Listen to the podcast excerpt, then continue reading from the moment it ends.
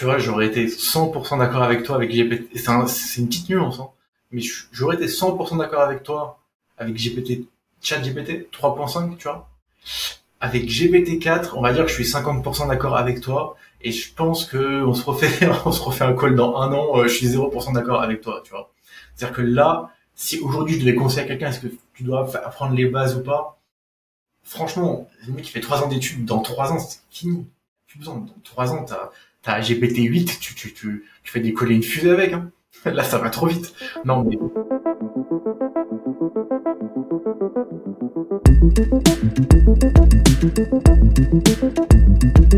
Bon, Nicolas, Nicolas, euh, bienvenue à toi dans ce podcast des Makers saison 2, le retour.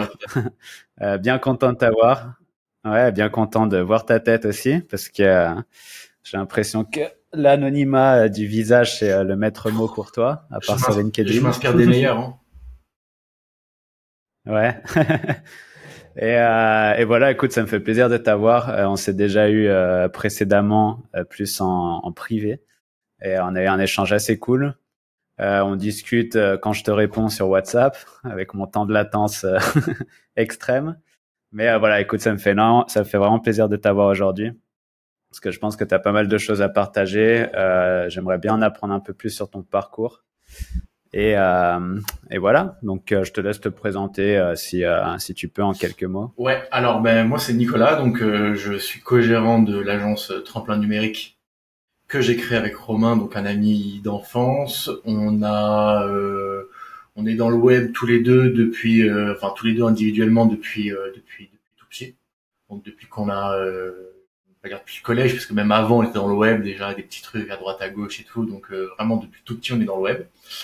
Et euh, chacun de son côté, plus ou moins, euh, plus ou moins. Puis après, on s'est donc du coup, on s'est dit bah tiens, on va créer une petite agence, une petite agence web ensemble. On va se trouver des clients, on va leur faire leur site, on va, on va les positionner, tout ça. Et euh, ben en fait, euh, on a fait ça en 2020, je crois, avant le avant le Covid donc non 2019 2019 avant le Covid. Et euh, ben, il se trouve que ça a plutôt euh, en fait ça a évolué. Donc euh, comme le web évolue l'agence a évolué en fait. Donc on a un petit peu tout essayé. Donc euh, passé par le drop euh, le e-commerce le, le donc l'édition de site maintenant mais les prestats SEO aussi avant etc et en fait on, on, on navigue un peu un peu à vue, quoi. Donc on n'a pas trop de plans, on n'a pas trop d'objectifs. Euh, on, essaye de créer. Donc là, aujourd'hui, ce qu'on fait, on s'est vraiment spécialisé dans l'édition de site. On a encore quelques clients, euh, quelques clients, des clients d'avant euh, qu'on a gardés.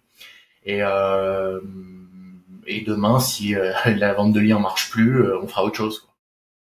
Donc on évoluera, on évoluera, voilà. Donc l'agence créée en 2019. Euh, en gros, notre premier site à nous, donc euh, créé en 2020.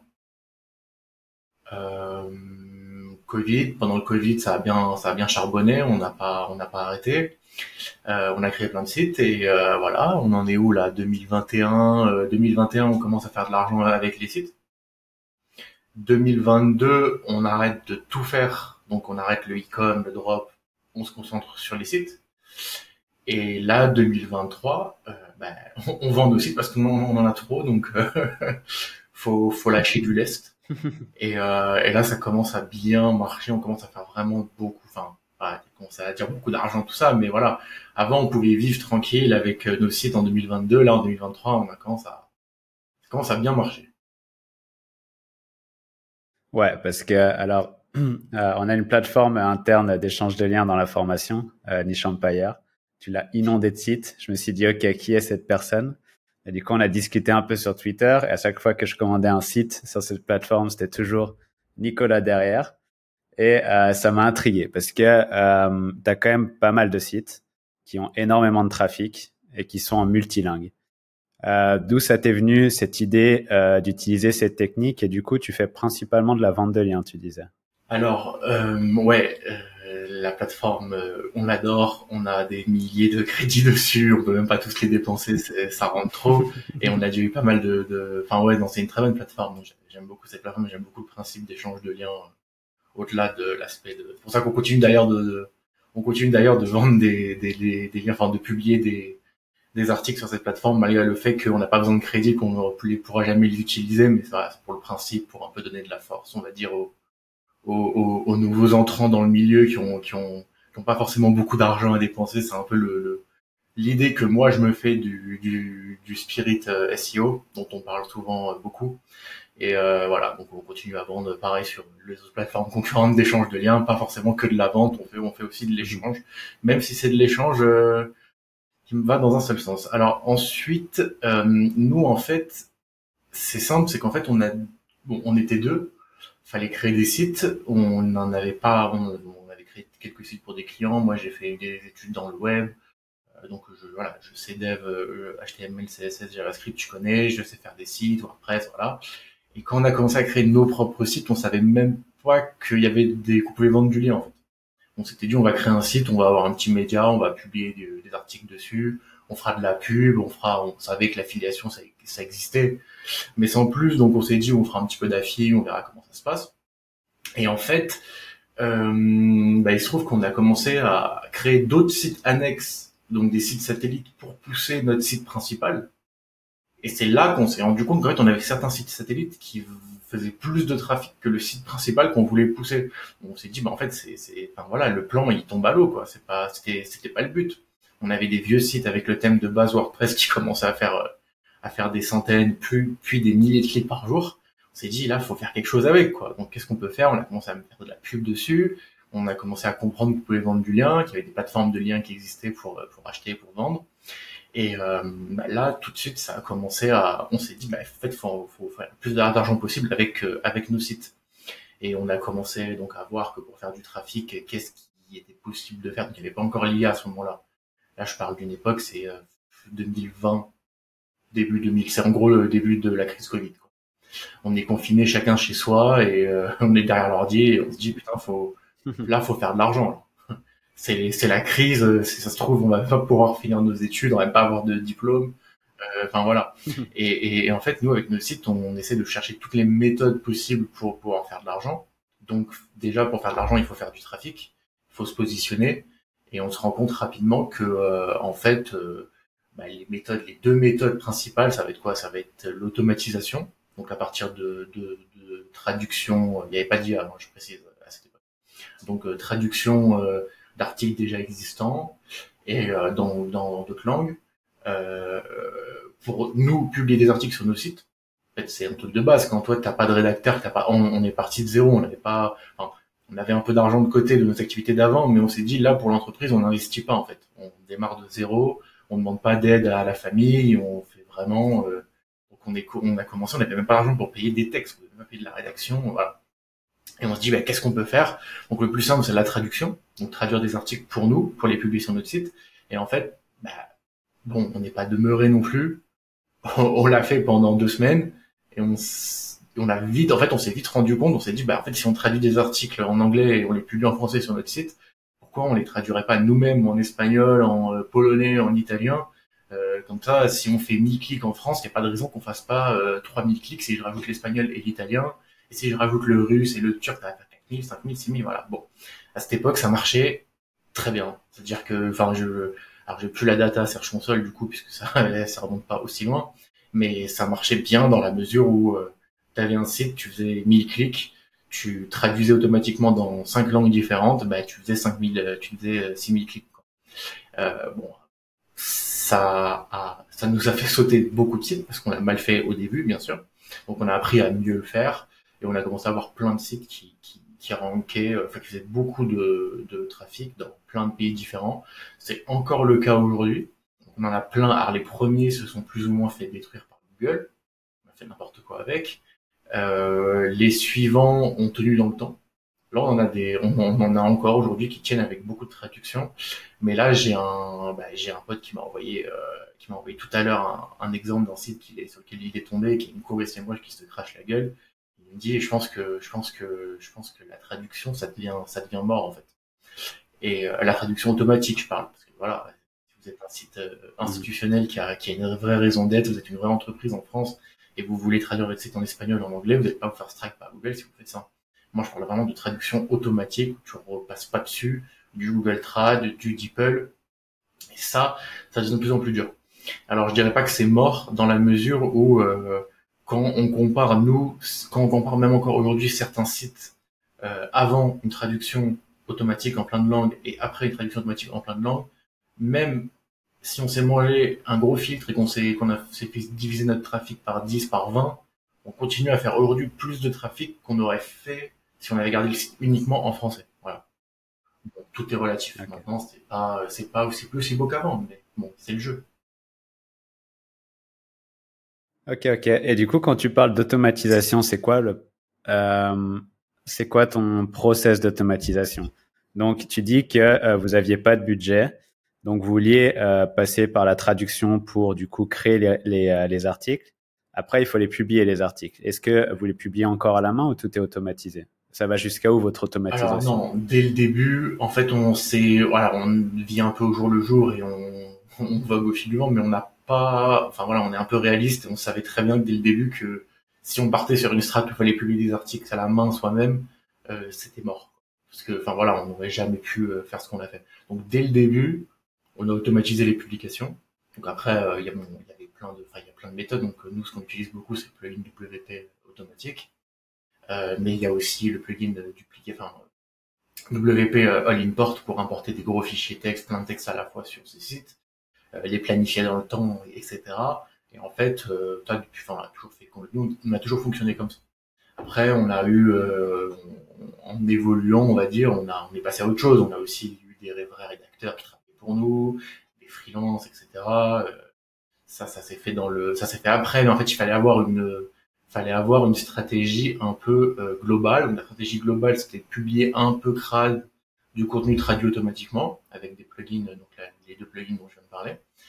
Et euh, ensuite, comme on a commencé à comprendre que Google n'aimait pas trop euh, ces pratiques-là, on s'est dit qu'il faudrait quand même un peu euh, arranger ces articles. Du coup, donc au début, nous, à la main, on les Ensuite, on a vu des stagiaires pour faire ça. Après, on a pu prendre des gens, on a pu payer des gens pour faire ça. Et, euh, et voilà, en gros, la stratégie aujourd'hui, c'est ça.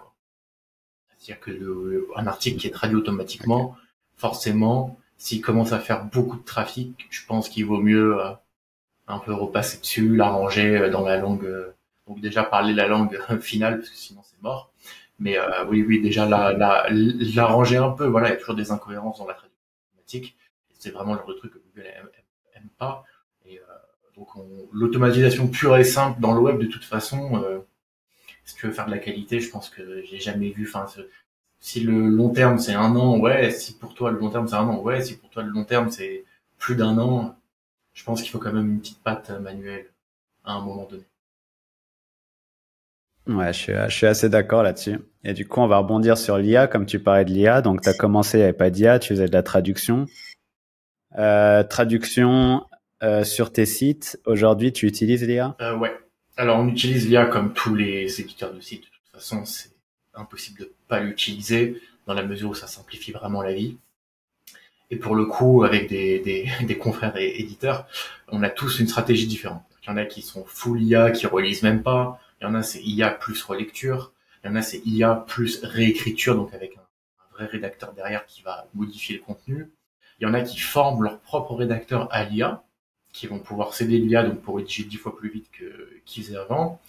Euh, il y en a qui sont qui veulent pas faire d'IA, mais ils vont quand même un petit peu. Ils vont, par exemple, rajouter des commentaires euh, sur leur blog, sur leurs articles générés avec de l'IA. Ils vont rajouter des petites introductions, des petites conclusions sur chaque article, voilà, des petits trucs comme ça. Et chacun a une stratégie différente. Je pense qu'on n'a pas aujourd'hui assez de recul pour euh, pour dire qu'est-ce qu'est-ce qui est la bonne stratégie. Moi, j'ai euh, des intuitions, mais je suis pas un expert en IA et j'aime pas enfin il y a plein d'experts en IA qui ont qui se sont découverts une nouvelle expertise là euh, récemment. Mais euh, en fait ces gens-là euh, enfin bon j'espère pour eux qu'ils vont pas vendre trop de prestats parce qu'au bout d'un moment enfin là on est sûr de rien en fait. On découvre quelque chose de nouveau déjà qui évolue à une vitesse grand V c'est-à-dire que je, moi je parlais je, je je veux même plus aujourd'hui expliquer des choses à des personnes parce que à la fin de, si je commence à faire une formation aujourd'hui sur l'IA, par exemple, à la fin de, si elle dure un mois, à la fin du mois, il faut tout refaire parce que tout a changé, en fait. que ce soit pour la génération de texte, pour les images, les modèles changent, tout évolue, il y a des nouveaux tools qui arrivent, etc. Donc non, c'est pas euh, les, les, les, on peut pas être un expert en IA. Pour moi aujourd'hui, c'est un, c'est un scientifique, c'est quelqu'un qui a fait un, qui a un master ou un doctorat en et qui a fait des études scientifiques et, et en fait nous ce qu'on est, on est quoi? On est des éditeurs qui euh, utilisons l'intelligence artificielle ou des outils qui utilisent l'intelligence, mais ça n'a rien à voir. On utilise aussi. C'est ce que j'allais dire. On utilise, on utilise la surface de l'IA, donc ce que ce qu'on nous donne. Mais pour moi, un expert, c'est à, à l'époque où j'étais, je bossais en agence chez Artefact. Tu avais un pôle IA et eux, c'était de la R&D tous les jours et c'était vraiment des, des eux, c'est des experts en IA. C'est eux qui allaient euh, rechercher la data, qui allaient faire du, euh, euh, comment, qui allaient entraîner, qui allaient faire du training sur l'IA, etc. Eux, c'est des experts. Mais pour moi, toutes les personnes qui sont sur Twitter aujourd'hui et qui se présentent en experts ou qui font une formation IA, comme tu dis, déjà, ça va être des mises à jour continues. Et c'est un peu comme pour moi la crypto euh, pendant le bull run, où tu as des gens qui sortaient des formations. Et pour moi, une formation crypto, à part si tu apprends les, les, euh, euh, les, les, bases de la crypto, comment c'est fait, ce qu'est ce la blockchain, etc. Tu vois, pour apprendre les bases, pour que les gens comprennent. Tu peux pas faire une formation. Euh, ouais, tu peux pas faire une formation investissement crypto parce que c'est trop compliqué. Il y a, il y a comme tu, c'est comme l'IA, on est, on est sûr de rien. Et gagner de l'argent avec l'IA, c'est comme si tu disais, je vais vous apprendre à gagner de l'argent avec Microsoft Word. C'est un outil. C'est un outil, c'est là, tu l'as sur ton ordinateur, tu l'utilises, mais après tu peux l'utiliser pour tout et n'importe quoi. Donc nous, dans l'édition de site, c'est généralement pour générer soit des images, soit du texte. Mais enfin, l'IA, c'est c'est c'est c'est pas ça. Quoi. Bon voilà. Euh, aparté euh, fait, en fait, le, le truc, c'est que je pense, donc moi, je vais parler que de ce que je connais, c'est-à-dire l'utilisation de l'intelligence artificielle pour générer du texte, tout simplement. Euh, je pense que c'est fou. C'est-à-dire qu'il y a un an, il y avait rien. Aujourd'hui, euh, enfin, tous les mois, il y a des nouveaux trucs. Les nouveaux modèles sont incroyables. Euh, euh, il y a des évolutions folles je pense que euh, ça va pas faire long feu. Alors l'IA si, mais là moi je parle vraiment de l'aspect génération de texte sur un site d'éditeur de texte. C'est quelque chose qu'il faut bien euh, dissocier de l'IA de manière générale. Nous on n'utilise pas l'IA, on utilise des tools. Alors, la plupart des gens n'utilisent même pas OpenAI directement, tu vois. Maintenant avec le Playground, avec ChatGPT, tout le monde utilise, mais avant c'était plutôt euh, type avec des tools type euh, Jasper, euh, White, des trucs comme ça. Et en fait, ces outils-là, euh, pour générer du texte, je pense qu'il va avoir un, ces, un jour un, tu sais, un filtre à la, à la, à la Panda, un, gros filtre de qualité sur la qualité du, du contenu. Et, euh, et, en gros, ce qui va se passer, c'est que ben, Google peut, de la même manière que Google a pu découvrir ce qu'étaient des sites de mauvaise des, du contenu de faible qualité, euh, de la même manière que Google a compris au bout d'un moment ce qu'était des encres optimisées, ben, Google va comprendre ce que c'est que du texte Il y a Aujourd'hui, on a des, des, des, outils qui permettent de détecter si un texte a été généré avec artificiel ou pas. Et franchement, euh, si on les a, Google les a, et le jour où Google va les mettre en place dans son algo de, ranking, ça va faire mal, quoi. Parce que tous les sites qui ont été euh, générés comme ça vont, se casser la gueule. Je pense. Maintenant, il y a toujours, voilà, il y a l'IA sale et l'IA propre. Tu génères 500, 500 000 contenus IA, tu les relis même pas. Ça, à mon avis, ça sera amené à disparaître. Et comme pour la traduction, si tu fais de la traduction, si tu te bases sur un article traduit, euh, et que tu le, tu le remets à, ta sauce et que tu le publies, il y aura pas de souci. Si tu génères un plan avec de l'IA et qu'après tu génères des petites des petits bullet points et que toi tu développes à la main euh, ou que tu as ton rédacteur qui développe à, la main, euh, ouais, là, je pense qu'il n'y a pas de risque. De toute façon, euh, les journalistes, même aujourd'hui, enfin, les, journalistes font de la traduction depuis toujours. Hein. Les, les journalistes, Le Monde, Le Parisien, Le Figaro, euh, les mecs vont pas aller chercher l'info au cœur du terrain. Ils regardent un petit peu ce que ce, que, ce qui se dit dans la presse internationale, ils font leur traduction, ils arrangent à leur sauce et ils, et ils publient. Donc maintenant, avec ils vont aussi s'aider de l'IA, il y a des sites e-commerce, j'ai vu qui commencent à créer leurs fiches produits via IA.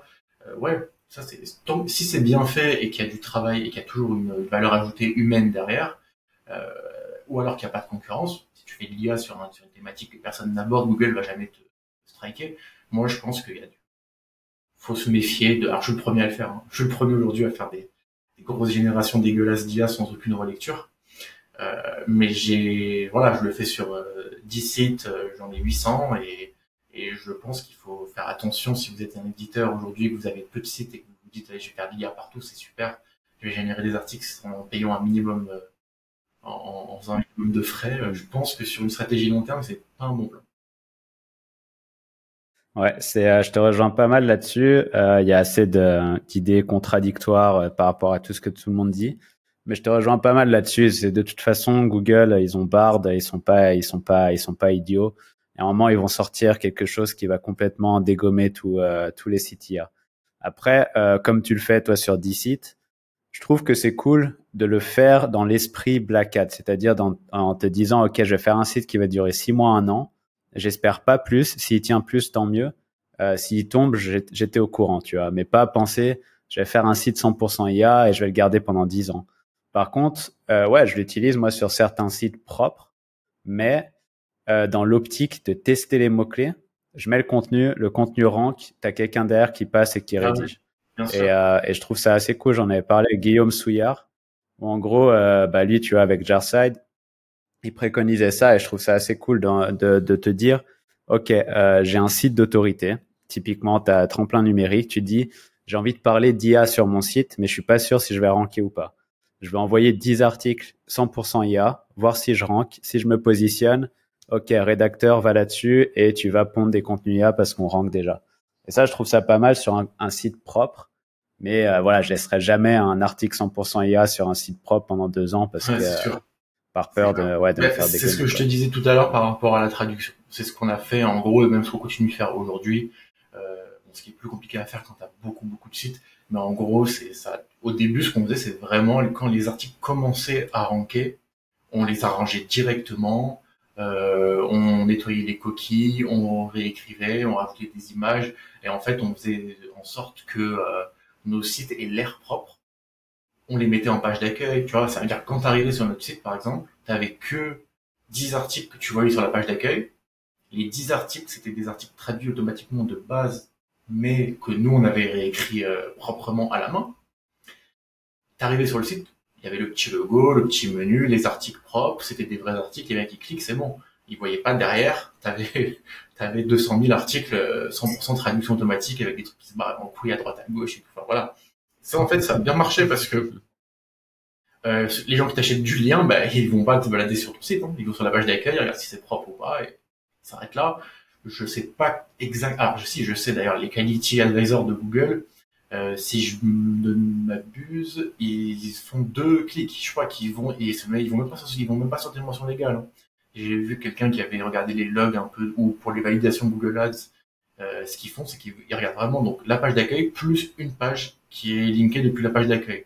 Donc si tu t'arranges pour que tout ce qui est linké depuis la page d'accueil soit propre, à part un petit truc dans le footer discret que tu euh, qui, qui, qui, là va rediriger vers, euh, vers toute ta partie blog avec des centaines, des milliers d'articles dégueulasses. Franchement, pour moi, c'est déjà, tu mets déjà de côté beaucoup de risques. Donc, euh, faire ça avec de l'IA, ça revient même que de la faire avec la traduction. C'est-à-dire que la traduction et l'IA, tu as deux outils qui sont à ta disposition pour pouvoir euh, publier à très faible coût beaucoup de contenu. Et quand après tu as ta strat et que tu comprends ce qui commence à ranker, là, pour le coup, tu es vraiment dessus. Donc il y a encore besoin euh, auto ça de manière 100% automatique, tu peux pas quoi. Faut qu'il y ait un moment un humain qui qui rajoute et qui taffe le contenu. Non, je suis d'accord. Tu vois, moi sur les makers, euh, je suis, euh, il y, a, y a tout le temps un humain, c'est que de l'humain. Et après, il utilise l'IA bien évidemment pour, tu vois, s'aider à la rédaction. Mais c'est de l'humain parce que c'est un site que, comme tu dis, c'est du long terme, c'est du 5 ans, 10 ans.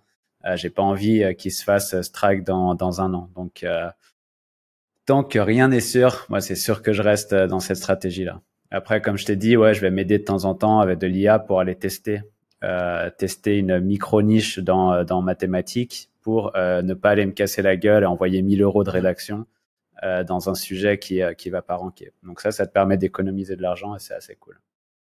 Dis-moi, Nico, j'ai une question. Tu connais quand même pas mal de choses en SEO. Comment tu t'es formé? Ben, j'ai fait une école du web, tout simplement. Donc euh, j'en ai même fait deux d'ailleurs, une en bachelor et une en une en master. Et euh, j'aime pas trop le principe de cracher sur les études dans la mesure où euh, tu peux apprendre des trucs super en école, Euh, mais tu peux apprendre exactement les mêmes choses par toi-même. Enfin, en tout cas, moi, ce que j'ai appris, j'aurais très bien pu l'apprendre par moi-même sur Internet avec des MOOC, avec des tutos, avec des formations à droite à gauche, voilà. Euh, en école, tu es dépendant de tes profs. Si tu as des bons profs, t'es bien. Si tu as des mauvais profs, bon, bah, tu vas rien apprendre.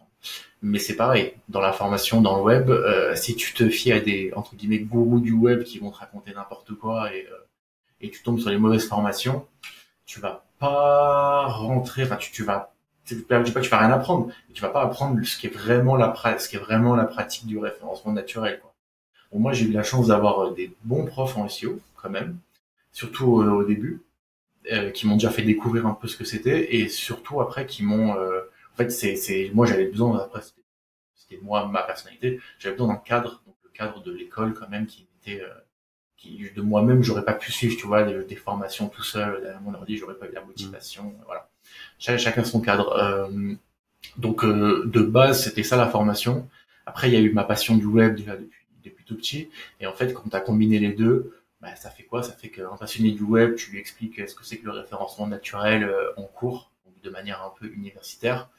Euh, après, tu rentres chez toi, tu commences à vouloir tester, à créer un petit site euh, pour pour pour faire du pour essayer de mettre en pratique ce que tu as appris et tu découvres d'autres choses et c'est là où après je me suis formé avec des avec des formations que j'ai des, bah, des formations sur le web où j'ai pu mettre en pratique ce que j'avais appris et euh, moi, il y a l'aspect que moi personnellement, je parle pas au nom de mon associé, mais je parle à mon nom à moi. J'ai euh, j'aime bien l'aspect euh, white hat, grey hat et black hat, tu vois. Ce qui fait qu'en fait, euh, j'aime bien un peu tout ce qui est transgression, borderline et tout. Et euh, ben bon, si tu fais ça dans la vie réelle, ben, tu, tu te mets euh, hors la loi. Si tu fais ça avec Google, tu te mets hors la loi de Google, mais tu restes dans la légalité du des lois de ton pays. Et en fait, j'aimais bien ce, principe. Quoi. Et euh, il y a un aspect, je trouve, un peu euh, avec l'édition de site qui est un peu, euh, je vais pas dire du gambling, tu vois, mais c'est, tu as des sites, parfois ça marche, parfois ça marche pas. Tu as une part d'aléatoire aussi. Et, euh, et en fait, moi, je me suis pris à devenu passionné. Quoi. Enfin, je, j'ai toujours été passionné du web, mais euh, pour moi, l'édition de site, c'est en fait c'est le SEO. Euh, vitesse grand V quoi. En fait, tu, tu au lieu de faire du SEO pour des clients euh, où tu as une, une, feuille de route, tu as tel mot clé, les mecs ils veulent ranker sur ils veulent ranker sur tel sur sur tel mot clé et toi tu dois travailler pour eux. Ben là en fait, c'est vraiment ta, carte blanche, tu fais ce que tu veux, tu crées autant de sites que tu veux, tu fais du propre, du sale, euh, tu ranks sur tout, sur n'importe quoi. Après tu dis ah ben putain ça je peux faire de l'argent, ça c'est bien pour de la fille, ça c'est bien pour de la vente de liens et en fait après tu tu tu et t'apprends des choses aussi. Tu tournes jamais en rond en fait. On tourne pas en rond. Tu lis des trucs. Tu t'apprends, t'apprends, t'apprends les plantes, t'apprends les t'apprends les animaux, t'apprends les pilules, euh, les compléments alimentaires, la médecine, t'apprends tout en fait. Ouais, bah tu vois, bah, je t'ai partagé un site hein, que tu connais. Moi, j'ai appris énormément en, nutrition, tout simplement en nutrition, parce que c'était énormément de nutrition. De... Et tu vois, t'apprends et je trouve ça cool. je trouve ça vraiment cool, les, famille, euh, les, super aliments. j'ai des repas de famille où, je, où, où, parfois je suis avec des potes dehors et euh, mais, mais, comment tu comment tu sais ça toi? C'est pas possible. Comment avec euh, de ton âge il faut connaître ça? Ah Ouais. Mais euh, D'ailleurs, tiens, ton âge, t'as quel âge? J'ai 26 ans euh, et mon associé en a 25. Donc on est assez jeune. 25. On est assez jeune. Donc vous avez commencé en 2019, ça fait 4 ans, donc à peu près 22 ans. En gros, on a commencé, euh, on était encore étudiant quand on a commencé. C'est-à-dire qu'on a fait nos. Ouais, c'est ce que j'allais te poser. Vous avez commencé en parallèle. On a, bah en fait, c'est simple. On avait, on a fait tous les deux la même stratégie. C'est-à-dire que, en fait, on, on, a tous les deux une mentalité euh, entrepreneuriale depuis depuis toujours. Enfin, quand je dis depuis toujours, c'est que même même en troisième, euh, je voulais pas faire mon stage de troisième. je voulais pas faire mon stage de troisième parce que je disais de toute façon, ça sert à rien que j'apprenne euh, ce que c'est que de travailler en entreprise. Je travaillerai jamais en entreprise. Donc euh, bon. et, et, et, mon associé, c'est exactement pareil. Du coup, en fait, on savait déjà dès le début qu'on serait entrepreneurs tous les deux. Et euh, ben forcément, en école de, en école de commerce ou école du web, tu dois faire des stages, tu dois faire des, même des alternances parfois. Et euh, donc nous là, c'était quoi? C'était un stage de quatre mois plus un stage de six mois après. Mon associé c'était une alternance. Et en fait, du coup, on s'est embauché nous-mêmes. Enfin, c'était ça un peu la strate, quoi. C'était de, de, créer sa boîte pour pouvoir en gros faire son stage en tant que étudiant auto-entrepreneur. Mais c'est pas du tout. Euh, enfin, c'était pas du tout une magouille, quoi. Il y a un, il y a un truc, je crois que ça s'appelle Pépite c'est un, un, un programme mis en place par l'éducation nationale qui, en gros, avec la région, ça te permet de, si tu as un stage obligatoire dans le cadre de tes études, en fait, ça te permet de, de, de, pouvoir le faire en tant qu'auto-entrepreneur. Bon, après, il faut avoir un projet crédible. Il faut avoir un projet crédible derrière. Donc, euh, moi, j'ai donné mon projet, ça, ça me donne une idée, ça me donne une, une bonne anecdote, c'est que j'ai, bah, ça a été refusé, mon projet. J'ai fait un projet de créer une agence web j'avais les clair et net et le business plan il est super crédible quoi. Et tu sais ce qu'ils m'ont dit? Alors je me rappelle, j'étais parti, alors j'ai fait ce projet à la fac. En fait, le projet c'est un petit pitch qui durait une demi-heure. Euh, j'ai fait ça à la fac de Nanterre. Euh, j'étais pas là-bas moi, mais euh, il y avait là-bas les, mecs du conseil régional qui te, un, un, jury. Les mecs du jury, donc ils étaient deux. Euh, un, bon, la moyenne d'âge, le mec devait avoir 60 ans et la nana devait en avoir 50 j'ai rien contre les gens de 50 ans ou de 60 ans, mais ça explique beaucoup de choses quand même. et en fait, euh, tu pouvais entendre, on était dans le couloir en fait, et tu voyais les mecs qui faisaient la présentation avant. Et, euh, et les mecs d'avant, en fait, tous ceux qui sont venus là, bon, là, beaucoup c'était des glandeurs qui voulaient pas faire leur stage, qui voulaient faire, faire un, ensemble de projet pour éviter leur stage, mais t'en avais qui étaient super motivés, super déter. En fait, ils avaient des idées de start-up, c'était des trucs hallucinants. Genre, le mec il dit, ah, en fait, moi, mon business plan, c'est de euh, créer une application comme Tinder, sauf que euh, sauf que ça sera euh, que en Ile-de-France et du coup je vais faire une levée de fonds de 3 millions pour ça. Les mecs vivent dans un autre monde quoi. Et t'avais les deux dans le jury, ah c'est très bien, c'est très très bien, euh, c'est une très bonne idée ça. Et moi j'étais là avec mon projet, je dis bah écoute on va faire une agence web, euh, euh, et voilà on va faire une agence web, on va créer des sites pour pour pour des gens. Et, là ils m'ont répondu, mais en fait il, elle, il, la phrase suivante, ils m'ont répondu mot pour mot, mais en fait il est où l'aspect innovant dans votre projet? Je dis bah, je sais pas, je, pourquoi faudrait un truc d'innovant? Il y a du commerce, ça marche depuis la depuis le depuis la nuit des temps. Euh, t'es là, tu tu les gens ils veulent un site, tu crées un site, tu vends ta prestation, c'est du B 2 B et voilà c'est bien. Ils m'ont dit ah non non mais il faudrait un truc pour se différencier des autres. Ils m'ont refusé. Je pense que t'aurais dû euh, t'aurais dû leur demander euh, à quel moment vous innovez dans votre fac à Nanterre. Non mais bon. Ça fait 80 ans que vous avez le même problème. Non mais c'est Bon bah, en fait c'est des c'est des fonctionnaires qui sont là à juger de la validité ou pas de projets d'étudiants. Bon, pour moi, c'est complètement déconnecté.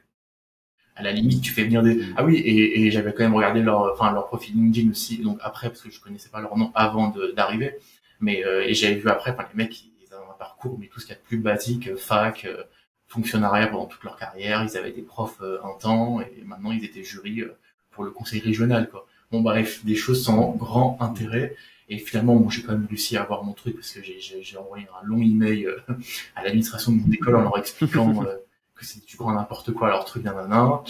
Euh, et donc j'ai fait, donc on a fait notre stage. Euh, enfin, moi j'ai fait mon stage en tout cas de six mois dans ma propre agence, et c'est là où on l'a lancé. Donc, comme je t'ai dit, à la fin de en quatrième et cinquième année de, master. Et mon associé, pareil.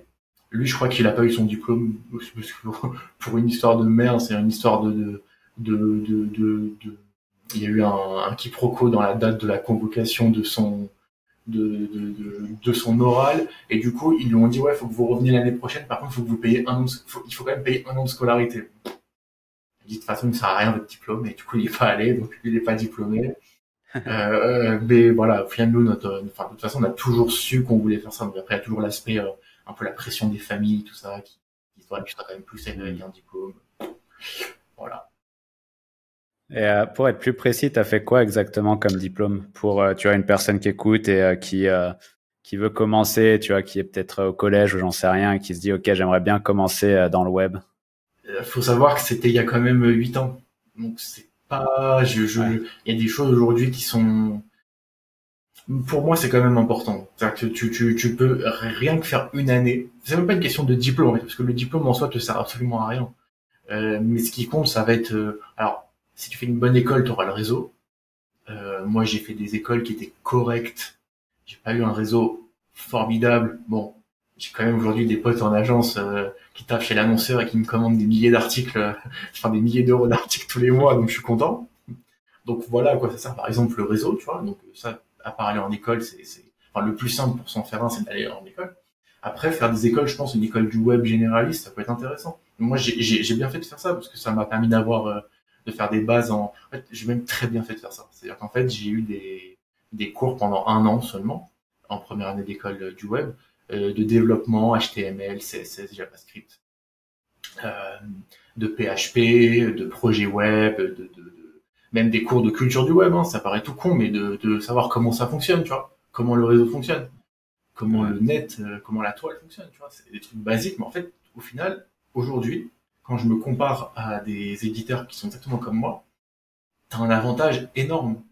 Parce que les mecs qui sont devant leur WordPress, ils ont envie de changer la couleur du bouton. Bah, si c'est pas prévu dans le thème, bah, ils savent pas comment faire, tu vois. Ils peuvent pas le faire.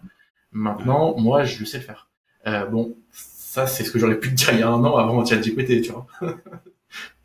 Maintenant qu'il y a et tu continues à, tu continues à ah, dev, toi? En fait, j'adore. Donc, euh, je, je, moi, j'adore. Mais bon, j'ai pas forcément le temps. Mais quand je peux le faire, je le fais un peu, ouais. Après, c'est toujours des trucs un peu basiques, genre euh, sur des sites, je te dis, un thème. Mais en fait, depuis ChatGPT, maintenant, j'ai perdu du temps. Enfin, je suis un peu dégoûté parce que tu vois, par exemple, j'ai, pour l'automatisation, j'ai beaucoup dû, euh, on va dire, m'exercer, apprendre tout ce qui était regex, XPath et tout, tu vois. Ce qui est quand même un gros taf j'ai retenu plein de trucs par cœur, j'ai pris plein de notes. Maintenant, t'es là, tu, tu, tu dis à ChatGPT un truc que tu veux faire, tu dis fais-moi le XPath, fais-moi le regex qui va me permettre de sélectionner ça dans mon texte, qui va me pouvoir me prendre le H1, le ça fait tout tout seul en fait, ça se trompe quasiment jamais. Donc alors, je, je suis d'accord, mais tu connais, tu connais la manière de créer ou la manière de demander. Tu vois, il y a énormément de personnes qui disent ça a rien d'apprendre à développer, ça a rien d'apprendre à coder aujourd'hui. Pour moi, c'est faux parce que euh, si tu es une personne comme moi, tu vois, j'ai euh, voilà HTML, CSS, j'ai des notions de JavaScript, mais vraiment rien euh, qui va loin. Et ok, tu me dis demain je crée une app, je sais pas quoi demander à l'app. Je sais pas quoi demander à ChatGPT. Pourquoi? Parce que ok, je pourrais lui demander qu'est-ce que je dois demander, peut-être qu'il va m'aider, mais en gros, tu vois, je sais pas, je sais pas les bases, je sais pas les les trucs dont j'ai besoin, le serveur, etc. Alors que si une personne euh, à des bases en code, tu vois, comme toi, tu sais exactement quoi demander. Et je trouve que c'est ça le plus important, c'est d'avoir au minimum les bases euh, pour savoir, en fait, comment utiliser ce que, ce que donne ChatGPT et comment lui demander. Tu vois, j'aurais été 100% d'accord avec toi avec GPT. C'est une petite nuance, hein. mais j'aurais été 100% d'accord avec toi avec GPT, ChatGPT 3.5, tu vois. Avec GPT-4, on va dire que je suis 50% d'accord avec toi et je pense que on se refait, on se refait un call dans un an. Euh, je suis 0% d'accord avec toi, tu vois. C'est-à-dire que là, si aujourd'hui je devais conseiller à quelqu'un, est-ce que tu dois apprendre les bases ou pas? Franchement, le mec qui fait trois ans d'études, dans trois ans, c'est fini. Plus besoin. Dans trois ans, t'as as GPT 8, tu, tu, tu, tu fais décoller une fusée avec. Hein. Là, ça va trop vite. Ok, d'accord, mais... du coup, du coup, là, euh, je suis moi, j'ai jamais, j'ai jamais fait de HTML, jamais de CSS, jamais de JavaScript. Euh, j'ai envie de développer une web, une web app. Qu'est-ce que je fais? Alors, web app, je pense que t'attends web euh, si tu veux faire une vraie app, je pense que t'attends quand même GPT-5, tu vois. Mais je te donne un exemple très concret. Euh, j'ai fait une extension Chrome là il y a un mois euh, que j'ai même publié sur le Chrome Store, que j'ai même publié sur le Chrome Store. Pourquoi je l'ai publié sur le Chrome Store? Parce que ça te fait un lien follow de Google. Ah si jamais il y a des gens qui, veulent créer leur app. Et en fait, euh, bah, je l'ai j'ai, pour le coup, j'ai aucune, j'ai des connaissances en développement, pas en programmation, tu vois, mais en, en je sais pas, j'ai aucune idée de comment créer une app, euh, une extension Chrome. Et avec ChatGPT, je l'ai fait en une heure et ça marche très bien. Et j'ai créé un vrai truc.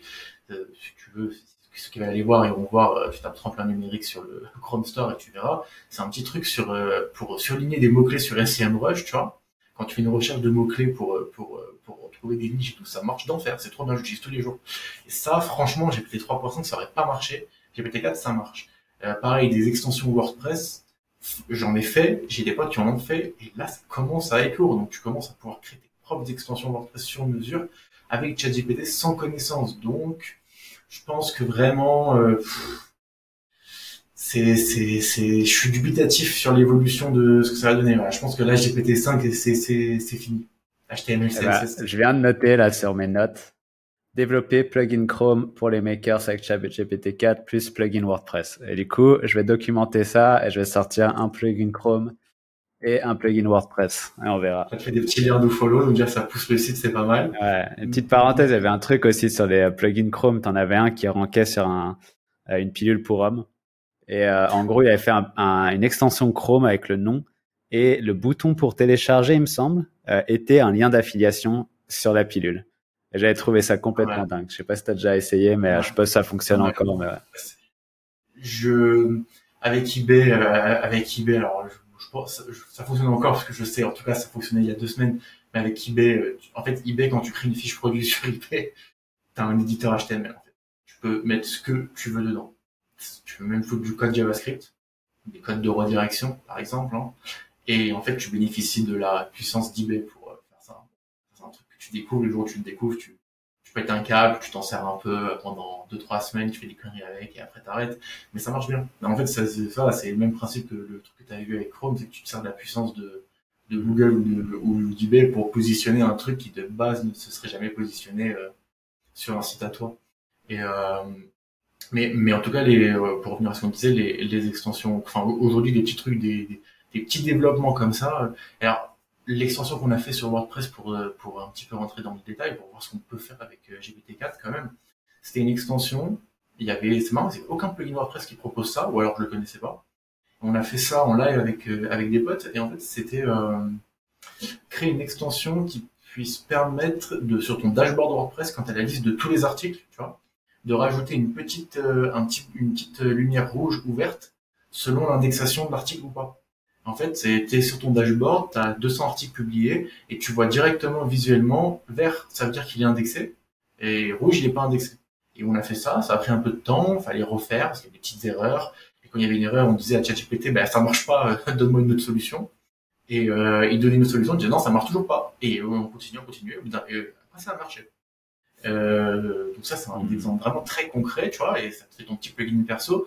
Et franchement, il y a un intérêt, c'est que moi, j'étais un petit peu surpris que ce genre de plugin existe c'est tout con, et c'est très pratique quand tu es sur ton dashboard de savoir quels sont directement les articles pas indexés. Tu peux les, tu peux les retaffer, tu peux faire un peu de lien interne et tout. Et euh, ben, ça n'existait pas, et en 2-3 heures, on a créé ça avec ChatGPT. Bon. Euh, je pense qu'avec GPT-5, ça aurait pris, ça prendra 5 minutes. Vraiment. Quand tu vois, en fait, l'écart entre GPT 3.5 et GPT 4 déjà, pense que GPT-5, GPT-6 dans un an, deux ans, c'est faire des études de l'école du web, euh, je vois pas trop l'intérêt. Bon à savoir. Je m'y mets de toute façon à, je m'y mets. Non, j'utilise tous les jours ChatGPT, mais beaucoup plus comme un assistant euh, un outil pour le moment.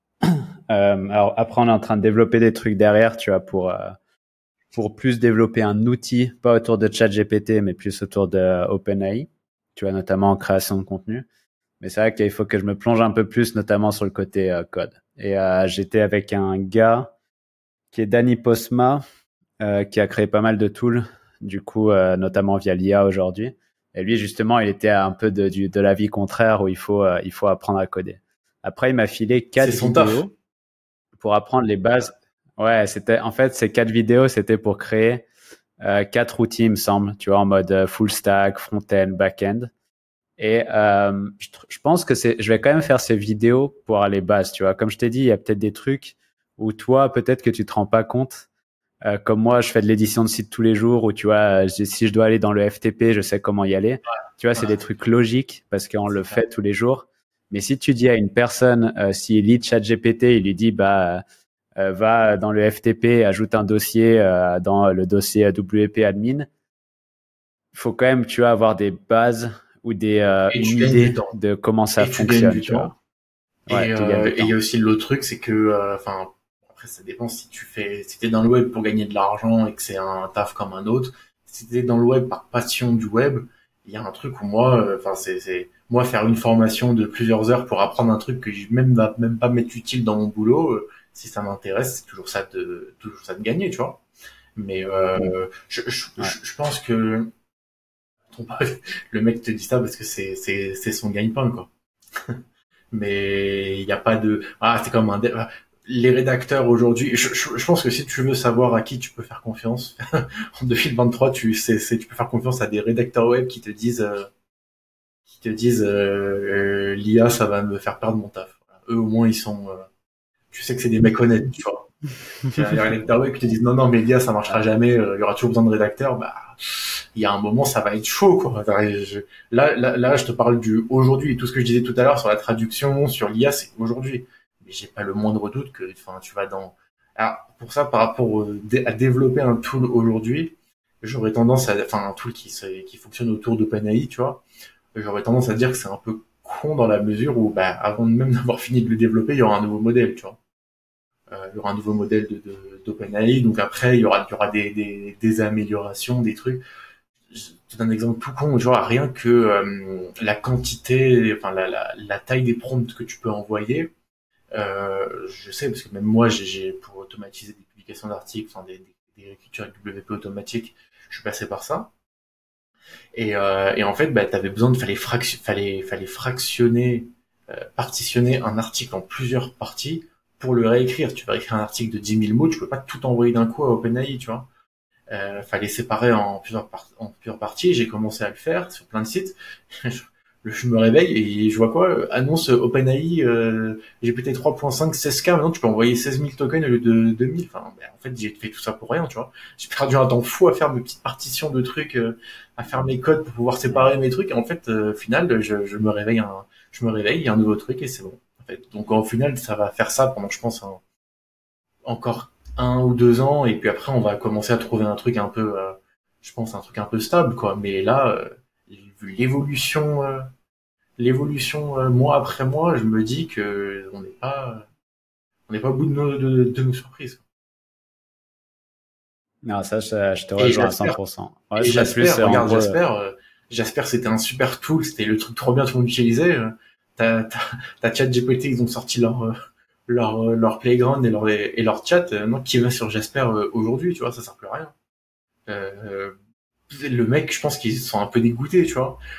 Bon, après c'est le jeu aussi, mais je veux dire, il y a un moment où, euh, je pense, faut quand même réfléchir à deux fois avant de lancer aujourd'hui un truc qui tourne autour de autour de l'IA. Moi, c'est mon point de vue, tu vois. J'avais fait un Google Sheet, hein. j'avais fait un où de base j'avais fait moi-même, et après il y avait, euh, je fais un petit dédicace, tu vois, Alex de contenu unique, euh, qui ont fait un, ils avaient mis sur Twitter, ils avaient partagé un moment sur Twitter un Google Sheet euh, super euh, super propre. En fait, il te générait automatiquement tous tes articles avec les H2, avec les, les paragraphes, les titles, tout ça. Et euh, ça marchait super bien en fait. Et bah, maintenant, t'as même plus besoin de le faire partie par partie, parce que je te dis, t'as as GPT 3.5 en 16K, tu lui fais une demande, il génère tout d'un coup en fait. T'as même plus besoin de faire partie par partie. Donc ça évolue, on est dans un truc qui évolue trop vite. Moi, je, je vais arrêter. Moi, en tout cas, mon point de vue, c'est d'arrêter de perdre du temps à, à, à, faire des plans sur des modèles qui demain seront dépassés. Tu vois. Non, alors je te rejoins après, moi, dans l'idée, euh, ce qu'on est en train de construire, c'est plus euh, pour m'aider moi au quotidien. Et vu que ça va m'aider moi, ça va aider d'autres personnes. Donc en gros, c'est quelque chose que j'ai besoin aujourd'hui, qui est pas une couverture de chat GPT, euh, mais qui euh, qui s'aide en fait euh, bah, justement pour la création de contenu tout simplement avec OpenAI et au final plus il va y avoir d'amélioration plus ça va m'aider rapidement.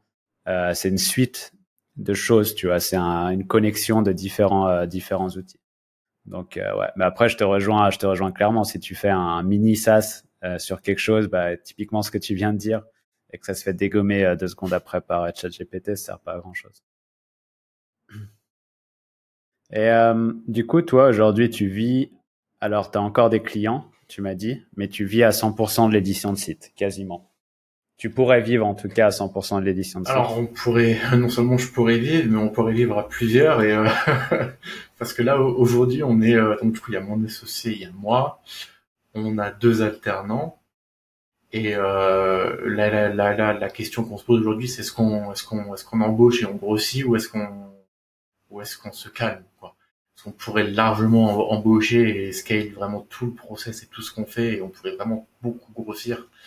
Euh, pas sûr que ce soit ce qu'on veut vraiment au fond de nous et voilà euh, parce que ça nécessite d'avoir des bureaux, d'avoir des gens qui d'être euh, bah, réactifs pour eux. moi, je, en tout cas, mon associé, après, c'est son point de vue, mais moi, mon point de vue, c'est si demain, euh, tu vois, demain, je me balade sur Internet, je vois une destination, je vois, par exemple, un compte sur Twitter, les makers qui partagent un petit truc, euh, une petite destination sympa au soleil. Je me dis, je regarde le billet, je dis que c'est pas trop cher, bon, vas-y, je prends le billet d'avion et je pars le soir et j'ai de compte à rendre à personne, tu vois. Moi, ça, c'est ce que je veux pour moi. Mon associé, il est un petit peu plus, euh, euh, corporate et un petit peu plus dans sa routine, euh, les bureaux, le travail, voilà.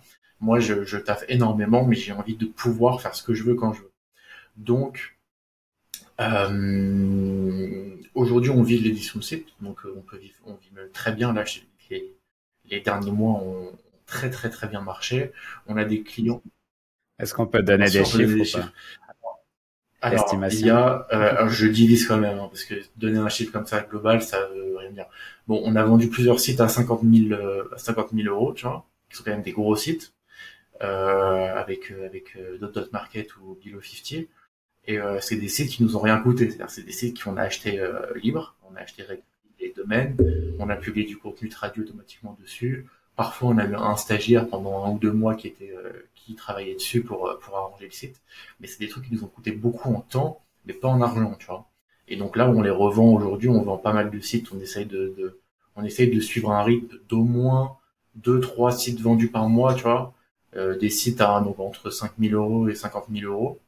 On n'a pas vendu. Le plus cher qu'on ait vendu, il était à 55 000 euros. On en a d'autres aujourd'hui hein, qui sont, on a plein plein en stock qui vont partir à ce prix-là dans les dans les. Parce que tu as dit, tu as 800. Alors on a 800. Là, on a, là j'ai regardé ça. comme je te dis, 800 et quand les gens vont voir cette vidéo, il y en aura 900 ou 1000, tu vois.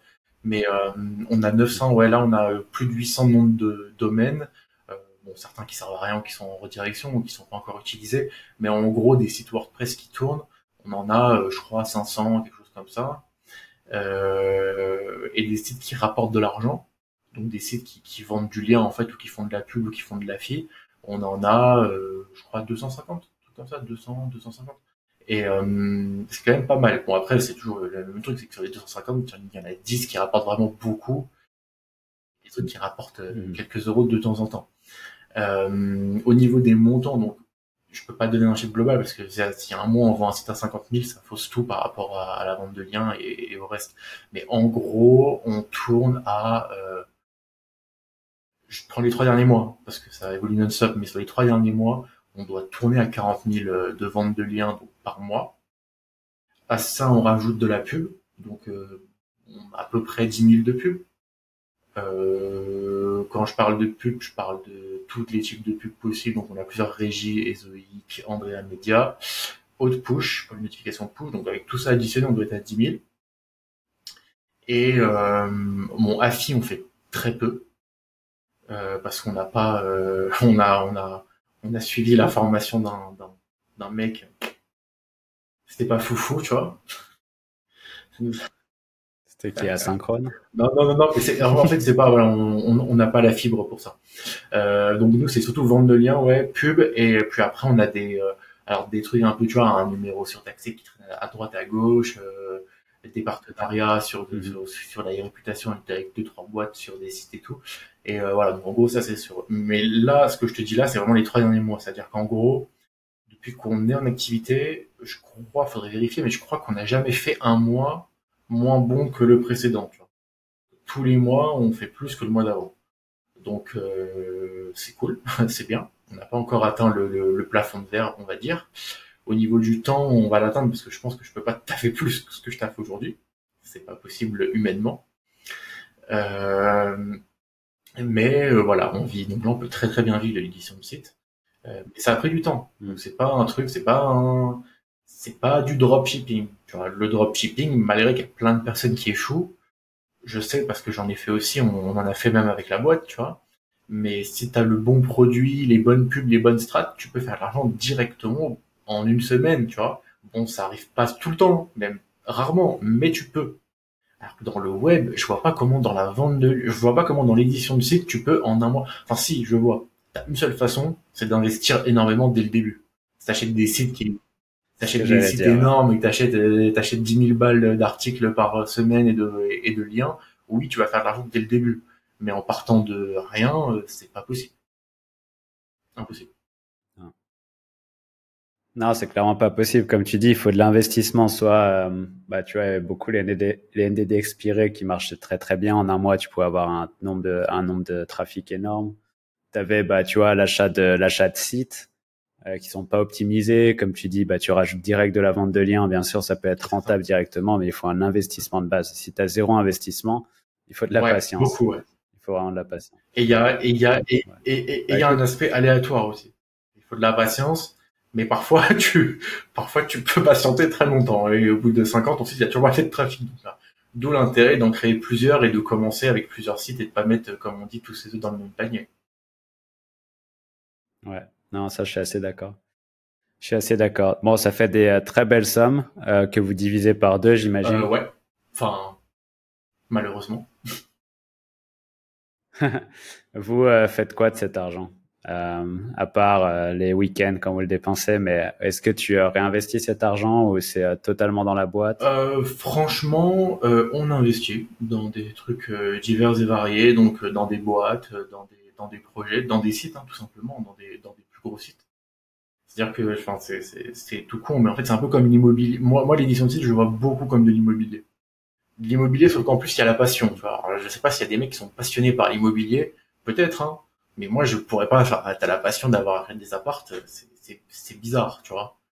Je veux dire, tu vas pas te réveiller le matin et regarder tes chiffres. Oh putain, mon locataire il m'a payé 1000 euros. Alors que par contre, quand t'es dans le web, tu te réveilles, tu regardes ta Search Console, tu regardes tes analytics et tu regardes tes chiffres, tu vois. Moi, j'ai la, donc pour moi, c'est de l'immobilier avec de la passion. Et en plus, l'immobilier, t'as un investissement de base qui est quand même assez conséquent. Même le plus petit appart dans une petite ville merdique, quand même dépenser un, un, un gros billet pour l'avoir. Le web, c'est plus simple. Et en fait, les, la vente de sites, ben, l'époque, enfin, il y a un an, on vendait des sites à 1000 euros. Aujourd'hui, on en vend à 50 000, tu vois. Et, euh, et ben, en fait, ça, c'est, euh, c'est le, c'est ça qui, donc, en plus, avec la passion, tu vois, ça fait que euh, le, le, le, on y trouve notre compte. On y trouve notre compte. Et, euh, et ben, on a investi dans des, on racheté des noms de domaine expirés, à, on rachetait des noms de domaine euh, gratuits à 10 euros, donc, sur Internet BS on a commencé à acheter des expirés à 100, 200, 1000, et plus ça avance, plus on rachète des noms de domaines expirés chers, plus du coup les sites repartent euh, rapidement, plus ils font de trafic, plus on les... Enfin, c'est un cercle vertueux après, tu vois. Mais euh, on n'a pas de... On n'a pas de but en fait, on n'a pas de stratégie, il n'y a pas de temps de chiffres à faire. Euh. Là, pourquoi on vend des sites? Je toute honnêteté, hein, de toute façon, je, tout le monde me pose la question, puisque quand tu vends un site, la première chose que les gens te posent comme question, c'est euh, pourquoi tu le vends? Tu vois? Ça, ça, ça c'est un truc que t'as pas dans l'immobilier. Je vois mal le garagiste, tu vois, t'arrives, pourquoi tu vends ta voiture? Bah, Parce que c'est mon business en fait.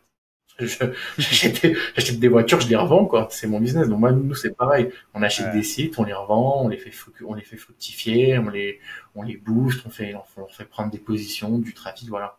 Mais euh, on pourrait les garder et continuer à faire de l'argent avec. Mais en fait, il y a moi, je l'ai pas connu. Panda, les fils Google, Panda, Pingouin, j'ai pas connu. Enfin, j'ai connu en tant qu'étudiant et j'ai connu en tant que, que mais j'avais pas de site. J'avais pas de, on n'avait pas de clients, on n'avait pas de site. Donc, on n'avait pas de, on l'a pas vécu dans notre chair. Je connais des gens qui l'ont vécu et j'ai pas envie de vivre un truc similaire. Donc, euh, le jour où tout se casse la gueule, tu vois, si t'as vendu aucun site, t'es dégoûté. Bon, si t'en as vendu quelques-uns, t'es dégoûté quand même, mais au moins tu te dis, ah, j'ai mis de l'argent de côté. Tu vois. Donc voilà pourquoi. Euh...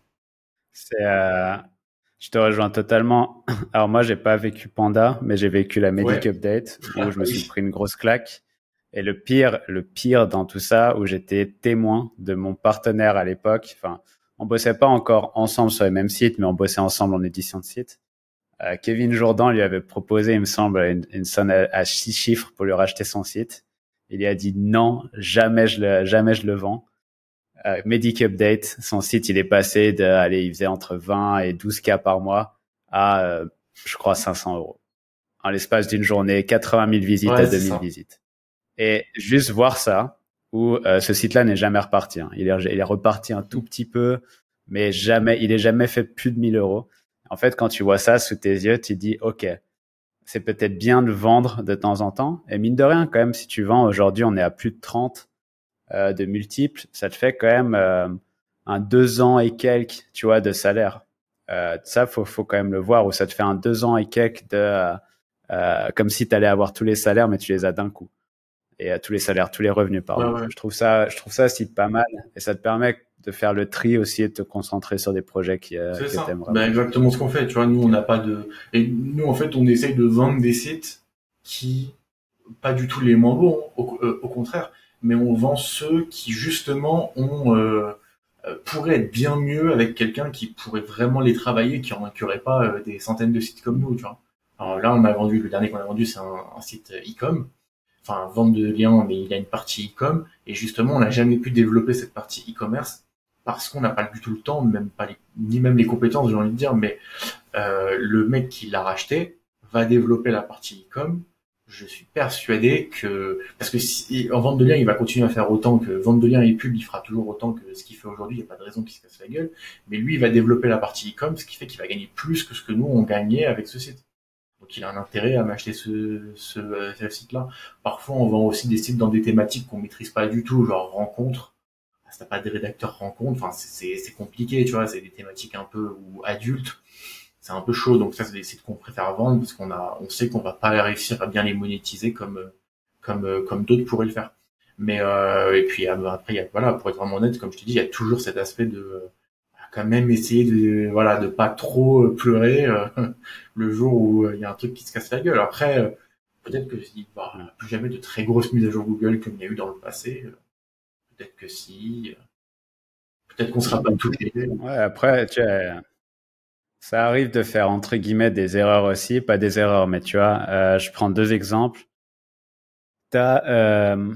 non, en fait, mon premier site que j'ai vendu, je l'avais vendu, je crois, un truc comme 25 000 balles à l'époque, et euh, j'étais mm. content, tu vois. C'était une grosse somme, c'était en 2019. Euh, j'étais là, ok, c'est cool, tu vois, ça fait du bien d'avoir cette somme-là. Mais ce site-là, il, il, est tout le temps en ligne, il fait tout le temps ah autant d'argent, voire plus, mais il est d'une stabilité incroyable depuis 2019. Et ça, ça me tue, tu vois. Et je me dis, si je l'avais gardé, j'aurais rien eu besoin de faire. Et pendant euh, quoi, ça fait maintenant euh, quatre ans, euh, quatre ans, il m'aurait rapporté euh, tout cet argent-là tous les mois.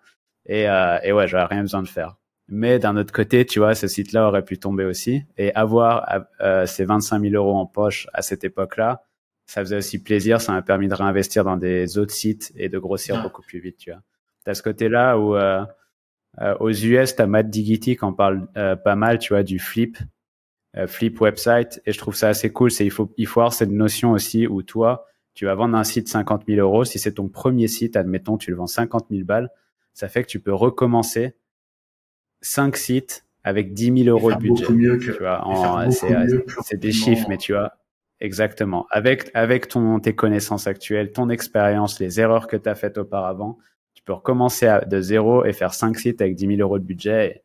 Et, c'est énorme par rapport à ce que tu as fait. Euh, tu es parti de zéro et tu as fait 50 000 balles avec Après, le, c'est un peu l'esprit. Le problème, c'est que tu en arrives, nous, en tout cas, c'est notre cas aujourd'hui, c'est qu'on en arrive à un moment où on n'a pas besoin de les vendre.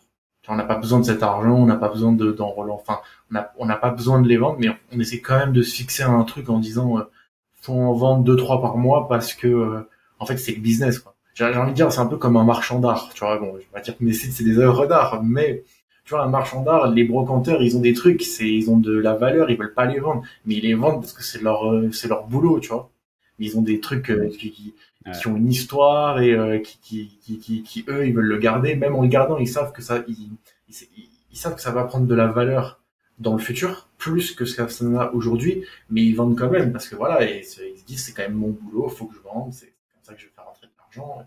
Nous, on s'est fixé un petit peu cette, cette idée de se dire que tous les tous les mois, fallait qu'on en vende deux trois tranquillement. Euh, et juste histoire aussi, après il y a aussi un aspect de, de c'est compliqué de se séparer d'un site, tu vois, mais il y a un aspect où on peut pas tout gérer, il y en a trop comme tu disais, je pense que c'est la meilleure situation. En tout cas, c'est ce qui m'est arrivé sur mon dernier site que j'ai vendu. Un site où je passais trop de temps mentalement et euh, tu vois, j'allais sur Href, je le voyais dans mon Href. Du coup, j'allais checker deux trois trucs dessus. Je passais des fois une heure, une heure ou deux heures dessus, alors que ce site-là, euh, j'ai pas le temps de m'en occuper. Comme tu disais, j'ai pas le temps de m'en occuper. Je sais qu'il a un énorme potentiel, mais il est gâché parce que j'ai d'autres projets qui sont euh, mon, euh, mon, mon, focus actuel, tu vois. Et comme tu dis, c'est cool quand tu as cette relation-là avec un site, parce que tu te dis, OK, je vais le donner à quelqu'un d'autre. Et si cette autre personne multiplie le revenu, bah moi ça me fait plaisir. Tu vois de le voir évoluer, me dire ok bah il y en a un qui a vraiment vu son potentiel et il l'a fait décoller. Et aussi d'un point de vue vente, je trouve que c'est cool parce que toi personnellement, tu as énormément de direction à donner à l'acheteur. Tu dis bah qu'est-ce que tu peux faire? Tu peux faire ça, ça, ça, ça, ça. Euh, tu l'achètes. Euh, c'est quoi les quick wins? Euh, Tu mets bah, comme toi, tu as e-commerce, tu te focuses sur le e-commerce, tu vas décupler ton revenu. Et ça, ça, je pense que c'est une bonne situation dans laquelle vendre. C'est clair. J'ai vendu, on a vendu dernièrement, j'en ai vendu pas mal à des potes à des potes à moi, à des éditeurs et, euh, et, et ils l'ont. Je, je, regrette parce que bon après eux ils sont bons donc en plus ils arrivent à bien le taffer. Mais je veux dire ils l'ont. C'est c'est voilà c'est rentabilisé en 4-5 mois. C'est c'est les mecs qui font des super affaires en me l'achetant moi. Moi je suis content, ils sont contents, tout le monde est content et ça, ça crée des ça crée des bons. Euh, ouais. Les bons comptes font les bons amis comme on dit. Mais mais puis ça te crée une, une, bonne réputation en revente de site aussi. C'est ça, c'est ça. Non, moi j'aime bien, j'aime bien ce, j'aime bien ce concept. Et je trouve qu'en plus on arrive bien. Euh, c'est ce qu'on aujourd'hui, c'est ce qu'on maîtrise bien. On le fait depuis pas très longtemps. Hein. Le, on a, on a commencé à vraiment vendre des sites en tant que tel. Euh, j'aurais dit septembre, euh, septembre 2022. Donc ouais, ça fait pas longtemps du tout. Et depuis septembre 2022, on, on essaye d'en vendre de 2-3 par mois. enfin 2-3 gros par mois. Je parle pas de petits sites à 100, 200 euros, tu vois mais des sites à au moins 2000 euros, on va dire, d'en vendre au moins euh, trois par mois, dont un. Euh, et, puis pour l'instant, de tous ceux qu'on a vendus, moi je les, je les regarde, euh, tu sais, je, je, je, les laisse dans le tableau même quand ils sont vendus, je les garde pour pouvoir suivre un peu ce qu'ils deviennent, tu vois. Et il y en a, ouais, ils sont tous. si les mecs ont rien fait avec, forcément ça, ça, ça se tasse petit à petit, mais les mecs qui les ont rachetés et qui ont continué et qui ont vraiment publié qui les ont taffés, sont, sont tous satisfaits, ça a tout marché. Donc, je pense que c'est un bon business. Mais après, combien de temps ça va durer, ça, je sais pas non plus, tu vois. Sur on est dans un bon mood. Enfin, tu m'aurais dit il y a dix il y a un an, euh, qu'on allait vendre des sites et tout. Je, pourquoi? Pourquoi on vendrait des sites alors qu'on vend du lien dessus? Et tu m'aurais dit il y a deux ans, tu vas vendre du lien sur des sites. J'ai dit, bah, bah non, en fait, ça ne sert à rien. Je vais faire de la fiche, je vais faire de la pub. Et tu m'aurais dit il y a trois ans, je vais faire, euh, t'auras des sites. J'ai dit, bah non, les sites, c'est à mes clients, c'est pas à moi. en fait, ça évolue tellement vite et quand tu es dans le web, tu, tu, je pense qu'il faut, alors je pense qu'il faut s'adapter quand même. Là, je, je, je déraille un peu, enfin je parle, je réponds plus du tout à ta, question initiale, mais je pense qu'il faut s'adapter parce que quand tu vois des des anciens du web, je parle pas forcément du SEO, soit dans le SEO ou dans autre chose, euh, bah en fait, euh, faut faut, faut s'adapter, sinon ça marche pas. Donc tu restes dans ton monde, dans ton à ton époque, t'es coincé dans ton époque, et bon, il y a, y, a, y a plein d'anciens qui se sont très bien adaptés, hein. mais t'en as qui sont à leur, à leur époque. Et forcément, ça évolue et, et, il faut évoluer parce que c'est bon. Déjà, il y a de l'argent. Déjà, sinon tu, tu fais plus d'argent, hein, premièrement. Mais en plus, enfin, moi, ce métier, on va dire, j'aime parce qu'il y a de la nouveauté et parce que les jours se ressemblent pas, tu vois. Je vais rebondir sur un truc. Il y a une personne, euh, je vais pas citer pour pas de problème, mais qui a commenté, tu vois, il y a une personne qui a rejoint Audience Mastery et qui a fait son premier tweet. Euh, voilà, je me lance, mon objectif, c'est de faire euh, des sites de niche et de monter à 2000 euros par mois. Et il a commenté, euh, tu vois, pour une personne qui se lance, qui est plein d'enthousiasme, ne te lance pas dans l'édition de site, c'est fini. tous les plus gros abandonnent aujourd'hui. Et moi, ça me fume de voir ça parce que la personne, elle a, elle a 50 ans plus, tu vois. Et je dis, OK, peut-être pour toi, c'est fini, ta vision est finie mais la réalité, elle est très loin de là. Ok, l'édition de site que tu faisais il y a des années, elle est finie. Tu peux plus faire euh, de la bouillie, tu peux plus faire des backlinks dégueulasses. Aujourd'hui, euh, si tu veux faire de l'édition white hat, tu vois, il faut plus faire du, du site d'autorité avec une image de marque. Mais tu as l'IA derrière. Tu vois, toi, ce que tu fais, tu as le, la traduction, tu as l'IA qui est arrivée. Tu utilises l'IA pour faire des articles. Regarde ta situation aujourd'hui, tu as commencé à 2010, en 2019. On parle de 4 ans. C'est que dalle 4 ans. Euh, si une personne commence aujourd'hui en 2023, dans 4 ans, on sera en 2027, il aura le chat GPT 8, il va te, dégommer des sites en deux secondes. Et peut-être que les sites vont durer pas longtemps, mais la personne, entre-temps, elle aura peut-être fait 100K, 200K euh, par an grâce à, l'édition de site. Elle aura réinvesti dans autre chose, elle sera adaptée à Internet, elle sera prête à créer des nouvelles choses. Et je trouve ça fou d'avoir cette, euh, ces personnes qui, qui ne se sont pas adaptées et doivent rejeter leur situation sur les autres. Tu vois, c'est de la projection. C'est ma, ma situation est pourrie, ne le fais surtout pas. Et ça, je trouve ça affreux parce que tu as des jeunes qui ont la dalle et qui vont qui vont dégommer ces personnes-là parce que ouais, ils ont la dalle et ils vont s'adapter peu importe ce qui se passe. Donc, je te rejoins à 100%. Tu vois, c'est, c'est les, ouais, pas dire qu'ils se reposent sur leur laurier parce qu'il y a même pas, il y a même plus de laurier en fait, mais ils sont, ils sont, ils sont, ils sont, ils sont un peu la ramasse. Euh, après, faut pas non plus croire. Moi, je pense qu'il y a un truc, il y a quand même un, un, un... bon après ça s'est un peu arrangé dernièrement, mais il y avait un peu cette idée, euh, cette idée, tu vois, du SEO qui était un peu un, comme un dropshipping, tu vois, un petit peu un moyen de gagner beaucoup d'argent rapidement. L'édition de site, le SEO, c'est trop bien, tu ranks sur Google sans payer et, euh, et tu fais de l'argent. C'est pas vrai dans la mesure où il y a, franchement, je pense qu'il faut plus mettre en avant le, le, le, temps. T'as besoin de temps. Si t'arrives pas avec des gros sites et beaucoup d'argent et tout, il faut que tu prennes, ça prend du temps. Mais ça marche très bien. Et, puis, et puis tu peux vite commencer à pas t'acheter des, pas t'acheter des Rolex tous les mois, mais tu peux vite commencer à au moins payer tes factures euh, avec euh, avec l'argent du, du, du web. Après, ça dépend où tu vis aussi. Je sais que toi, t'en parles beaucoup sur Twitter et c'est très vrai. Euh, il n'y a pas que la France, tu vois, il n'y a pas que les grandes villes. Même en France, hein, il n'y a pas que les grandes villes françaises. Tu peux, mais tu, peux largement euh, payer tes factures et avoir des, une vie tranquille. En tout cas, quand tu compares une vie de bureau, enfin, c'est mon point de vue encore une fois, mais tu, enfin, pas, enfin, tu, tu peux pas, tu peux pas en deux mois devenir euh, millionnaire avec le SEO, tu vois. Euh, par contre, tu peux en quelques mois avoir une vie mieux que ta vie de bureau. Ça, c'est encore possible, totalement. Il y a, je suis, je suis assez d'accord avec ça. Tu vois, il y a une personne qui a commencé il y a six mois l'édition de site avec la formation. Il fait 250 euros par mois.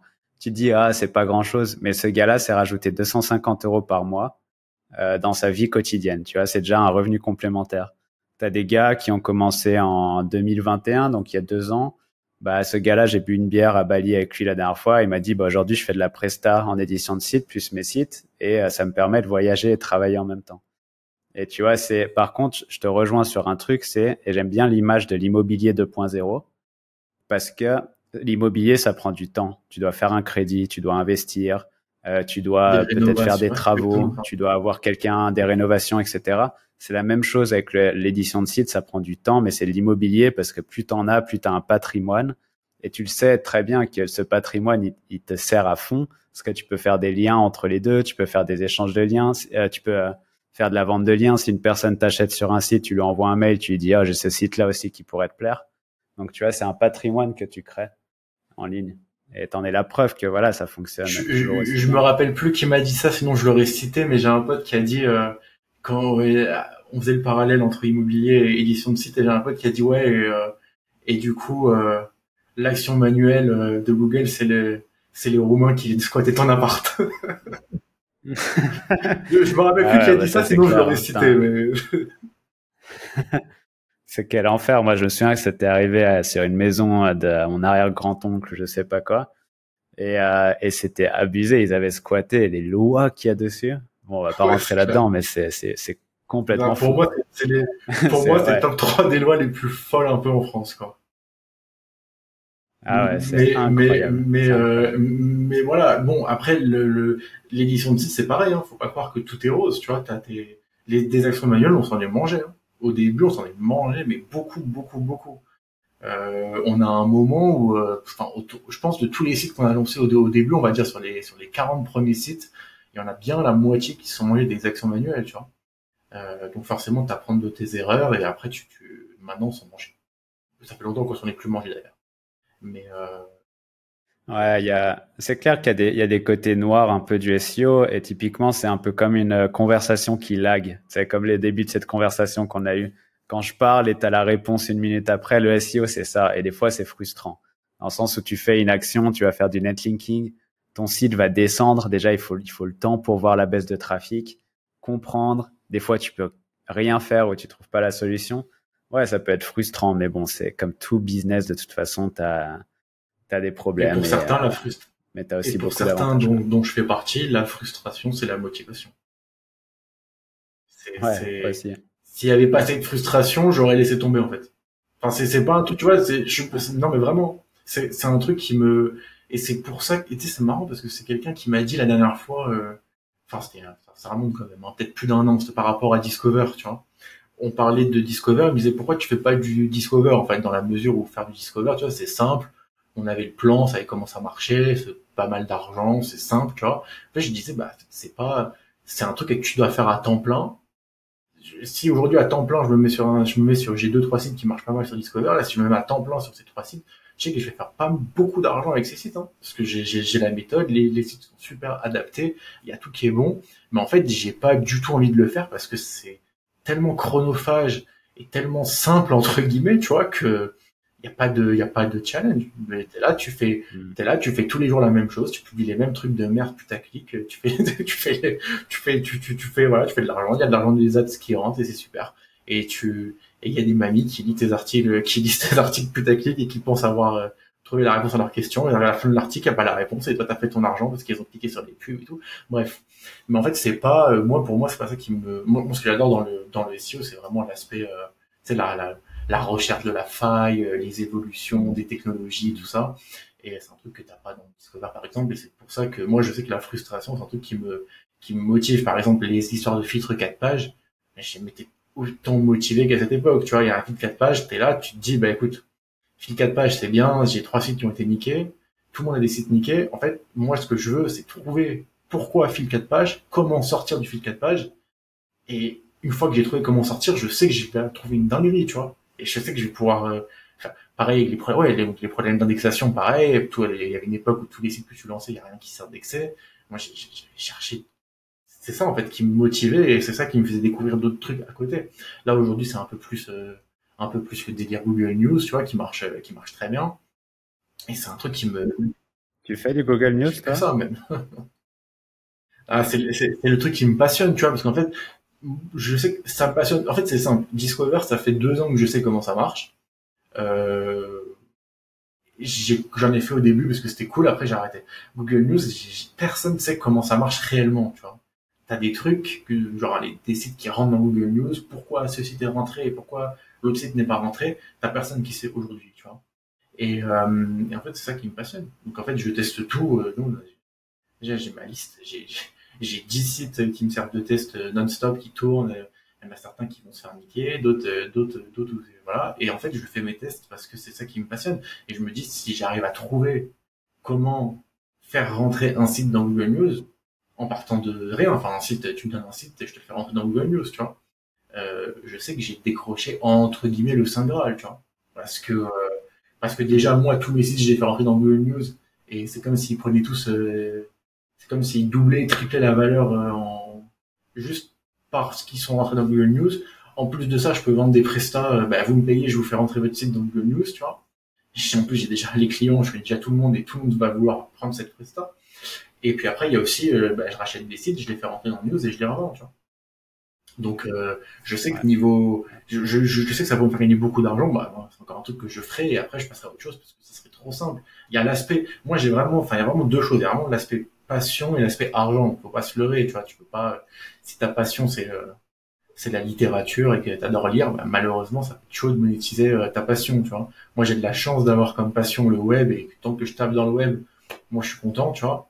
Mais euh, au début, au début de notre activité en 2019, on faisait du e-commerce, hein. on faisait du commerce tout con parce qu'il fallait faire de l'argent. On faisait du commerce, on faisait de l'achat-revente, on faisait, on faisait de l'arbitrage, des trucs de merde sur des marketplaces et tout, et juste pour faire un peu d'argent. Et c'était ça, pour le coup, c'était la passion de personne, ni de moi, ni de mon associé. Trucs qui font chier, mais en fait, on le faisait parce qu'il fallait faire rentrer un peu d'argent. Je te rejoins pas mal là-dessus, euh, où euh, j'en discutais la dernière fois. C'est quand même, euh, c'est quand même très, très bien. Enfin, je sais plus comment dire, mais d'avoir cette passion qui est le web et qui rapporte de l'argent. Parce que euh, tu vois, la plupart du temps, quand un pote me dit ah, tu fais quoi? Bah je travaille aujourd'hui. Ah ouais, tu travailles encore, etc. Ouais, parce que le mot c'est travail, mais en vrai c'est une énorme passion. Et moi, il y a des jours où, des dimanches où je préfère être sur l'ordi à essayer de trouver des solutions pour des, euh, des, des problèmes que j'ai actuellement sur mes business, plutôt que d'aller faire autre chose, parce que c'est une passion. Et je trouve que c'est un régal d'avoir cette passion qui en plus rapporte de l'argent. Donc tous ceux qui ont cette passion, c'est quand même un, un une bonne chose à avoir. Tu le sens en plus. Après, je, pour, pour le coup, tu peux faire de l'argent dans le web même si t'as pas la passion. c'est pas lié. Mais voilà, après, c'est, tu vas le voir vraiment, tu vas le voir comme un travail et du coup, euh, j'en connais des gens comme ça, mais du coup qui ont des horaires de travail tout simplement, qui ont, qui ont leur horaire, qui travaillent la semaine, qui travaillent pas le week-end, qui ont leur objectif à atteindre sur leur vente, euh, sur le sur le sur le chiffre qu'ils vont faire et tout. Nous, c'est vraiment pas ça. Hein. moi, je suis vraiment dans un tout autre monde. Hein. J'ai aucune idée de combien d'euros je vais faire à la fin du mois, euh, quel jour je vais travailler, quel jour je vais pas travailler. Euh, et quand je suis dehors et que je me balade je me balade dans la ville, je pense pas à rentrer chez moi pour regarder ma série, mais je pense à rentrer chez moi pour regarder mes Search Console, tu vois. Et, et, et, c'est un truc, et je sais qu'il y a des gens qui me comprennent, parce que je sais qu'il y a d'autres éditeurs à qui je parle et qui ont exactement la même passion, mais il y en a aussi qui comprennent pas du tout et qui disent, mais c'est pas possible, tu peux pas aimer travailler autant, mais pour moi, c'est pas du travail. Parce que même si j'étais pas payé, tu vois, même, euh, on vit dans un monde où revenu universel, euh, on vit dans un monde où tout le monde est au revenu universel et tout est taxé à 100%, je fais quand même du web, tu vois c'est ma passion. Ouais. Je suis d'accord et j'ai l'impression que c'est euh, vraiment une drogue, cette Google Search, Href ou peu importe, parce que tu vois aujourd'hui, euh, j'ai quand même, euh, tu vois, la formation, Twitter, etc. Ça me prend beaucoup plus de temps que l'édition de site. Et à chaque fois que je me connecte sur un de mes sites, je peux passer des heures juste à checker, euh, aller voir les, les programmes d'affiliation, voir ça, où ça en est, la Google Search, aller voir les 28 derniers jours, les 7 derniers jours, est-ce qu'il y a deux, trois articles complétés, tu vois. Et c'est vraiment une drogue, je pense, tout simplement, c'est d'aller checker, euh, monitorer. En tu les as sur euh, ton téléphone ou pas, les Search Console Non. Je, je connais, j'ai plein de, plein de personnes qui l'ont sur leur téléphone. Ils ont tous les dashboards sur leur téléphone, les ventes de liens, Analytics, Console, les dashboards d'affiliation, AdSense, tout ça. Moi, tu sais pourquoi je l'ai pas sur mon téléphone? Parce que j'ai pas besoin, j'ai mon ordinateur qui est sous les yeux tout le temps. C'est encore pire, tu vois. Là, je suis dans le bureau, là, je suis dans mon bureau, j'ai mon ordi de bureau, mais dans la chambre, j'ai l'ordi portable. Donc, euh, tu vois. Et d'ailleurs, t'es où, toi, en ce moment? Alors là, je suis depuis euh, trois mois à Budapest. Je me suis installé à Budapest avec ma copine. Et euh, on ne sait pas combien de temps on va rester. Je pense pas que je vais finir ma vie ici. Euh, si j'ai des enfants, euh, on va apprendre le hongrois, tu vois. c'est c'est ça, c'est une langue un peu compliquée déjà. C'est même très très compliqué à apprendre, mais c'est surtout que, mais c'est un très bon cadre de vie. Moi, j'adore la ville. je pense que c'était le bon moment pour euh, pour euh, pour y aller. Euh, mais ouais, je pense que je vais rester ici. Euh, déjà plus d'un an, c'est sûr. Et euh, à voir. Moi, je suis pas comme toi. C'est quoi ton parcours toi, Je suis pas comme toi trop. Moi, en fait, j'ai un problème, c'est le le soleil. J'adore, mais pour bronzer, tu vois, pour des vacances. Mais vivre au soleil, c'est. Je suis pas trop. Je suis plus plus, tu vois, Black Hat, plus sombre, les petits pays froids pays de l'Est froid où il pleut tout le temps. Il en, faut des gens comme toi pour équilibrer euh, la planète. si on est tous, si on est tous au pôle sud, on n'est pas bien. Euh, non, non, mais j'aime bien euh, les villes, euh, j'aime bien les villes où les gens sourient pas trop, tu vois, pas trop de soleil, des trucs bien. Mais j'aime bien le soleil, mais pour les vacances. Et mon parcours pour te répondre, c'est ça? Ouais. Ouais, parcours, expatriation, où tu vois, où t'as vécu. Euh, ben, j'ai toujours vécu en France jusqu'à il y a trois mois. Après, j'ai toujours énormément voyagé. Enfin, toujours depuis que j'ai de l'argent. Enfin, depuis que j'ai de l'argent, mais même avant, quand j'avais pas de l'argent avec l'édition de site, je voyageais quand même avec de l'argent d'ailleurs. Et, euh, et j'ai toujours adoré voyager. Je vois, j'ai dû faire euh, visiter une cinquantaine de pays, je crois. Peut-être même plus d'ailleurs. C'est des petits pays, je vais oublier. Mais j'adore voyager et, euh, j'ai toujours vécu en France euh, mais en fait, j'avais, j'aurais déjà dû partir. En fait, j'avais déjà prévu de partir et juste avant le Covid. C'est-à-dire que j'avais, j'avais, j'avais mes études en France et j'avais mon stage de six mois, comme j'ai dit tout à l'heure, à faire en entreprise. Comme je, comme j'allais le faire pour mon entreprise à moi, je savais que j'allais le faire à l'étranger en fait. Et au moment où euh, je devais partir, ben, il y a eu le ça a tout chamboulé. Et, euh, et là, depuis, ben, j'ai enfin réussi à partir. Donc, du coup, à Budapest, je risque pas de, de de m'installer. Plein plein de raisons, il n'y a vraiment pas une raison particulière, mais plein plein de raisons qui font que euh, je préfère vivre ailleurs. Et là, pour le coup, c'est pas le prix, parce que là, l'inflation euh, en Hongrie, je te dis, c'est, quelque chose. Hein. Ouais, et puis euh, petite parenthèse d'où d'où tu viens, je connais très bien l'endroit et on peut dire que c'est un des endroits les moins chers de France. c'est, je me souviens, il y avait un, pas les moins chers, mais on va dire c'est quand même pas très cher. Ah, tu, ouais, non, non, euh, non, non, moi je viens pas de là. J'ai de la famille qui, j'ai ma, j'ai une partie de ma famille qui vient de là-bas. Moi, je viens, moi j'ai toujours vécu, moi j'ai toujours vécu à, à, Paris. Là dont, là dont tu fais, donc c'est pas. tu fais euh, allusion, j'y passe toujours des mois en vacances, mais j'ai jamais vécu, ça n'a jamais été ma résidence principale. Et euh, mais oui, c'est pas cher. Et, là, Budapest, c'est. Je voulais répondre là-dessus, ouais, parce qu'il y a, tu parlais que t'as pas besoin de t'expatrier pour euh, baisser le coût de ta vie. Honnêtement, tu vas t'installer là-bas, donc c'est, on va dire autour du Lot, Lot et Garonne, etc. Et en gros, t'as des terrains qui sont tellement pas chers. Je me souviens, tu avais un terrain à vendre qui était à 9 euros le mètre carré. C'était une promotion au lieu de 19, 9 euros le mètre carré. Les maisons, ça coûte que dalle. Franchement, tu vas te caler là-bas, tu te prends une petite maison, tu te mets une bonne connexion Internet et tu vas bosser pendant euh, six mois, un an et tu restes dans ce petit, dans ces petits coins. Ça a coûté que dalle. Et honnêtement, si t'as pas envie de voyager, tu veux rester en France, je trouve que c'est un très bon endroit pour aller te poser. Et limite, tu prends euh, deux, trois potes que tu as rencontrés sur Twitter, tu leur dis, allez, on va se mettre une coloc dans une énorme maison, parce que ça coûte que dalle tu vas t'installer là-bas et tu bosses pendant un an et bon, tu on l'a fait on, et voilà quand tu vas prendre l'argent de côté. On le fait même d'ailleurs encore hein. mais avec mon associé souvent on part en vacances là-bas pendant plusieurs semaines et on, et on taffe tranquille. C'est c'est un cadre de vie qui est déjà mieux que plus relaxant et beaucoup plus reposant que d'être dans une grande ville. Ça coûte beaucoup beaucoup moins cher comme comme tu dis. Et euh, bah nous enfin moi pendant le Covid en tout cas le confinement c'était non-stop donc ça là-bas, ça va bouger et c'était très bien. J'aurais pu continuer, j'aurais pu rester confiné encore deux ans de plus, hein, ça m'aurait pas posé de problème. Mais euh, mais mais euh, non non, il y a, y, a, y a des endroits en France où même sans partir sans partir loin. Et puis après il y a après voilà après c'est une question aussi de mode de vie, tu vois, parce que quelles sont tes attentes Moi je sais qu'il y a des enfin il y a des personnes qui, qui veulent vivre dans des grandes villes. Euh, ça va toujours coûter plus cher de vivre dans une grande ville, même dans un pays plus pauvre que dans une petite ville, dans un petit patelin en France, tu vois. Euh, par rapport à une grande ville d'un pays beau. En fait, il y a des patelins en France, comme tu dis. Si, si, tu veux un pas cher pour prendre du, pour acheter des, pour, pour acheter un terrain en France, tu sais, tu regardes la carte de la France la nuit avec les lumières. Et là dont tu parles, là, c'est là où il n'y a pas de lumière, en fait. Honnêtement, j'ai halluciné la première fois que je suis allé là-bas. Tu vois, moi là-bas, je suis de Haute-Savoie. Haute-Savoie, tout le monde dit que c'est la campagne. Honnêtement, non. tu vas là-bas, c'est la vraie campagne où tu, il faut faire attention quand tu conduis parce que tu as des animaux qui traversent de tous les côtés. Et euh, mais après, c'est, c'est magnifique. Mais ouais, point de vue investissement, c'est clair que ça. Nous, on n'a pas de voisins. On n'a pas de voisins. Les voisins les plus proches, la boulangerie la plus proche, faut prendre la voiture. Faut rouler 15 minutes. mais mais mais c'est mais c'est bien. Moi, j'aime bien.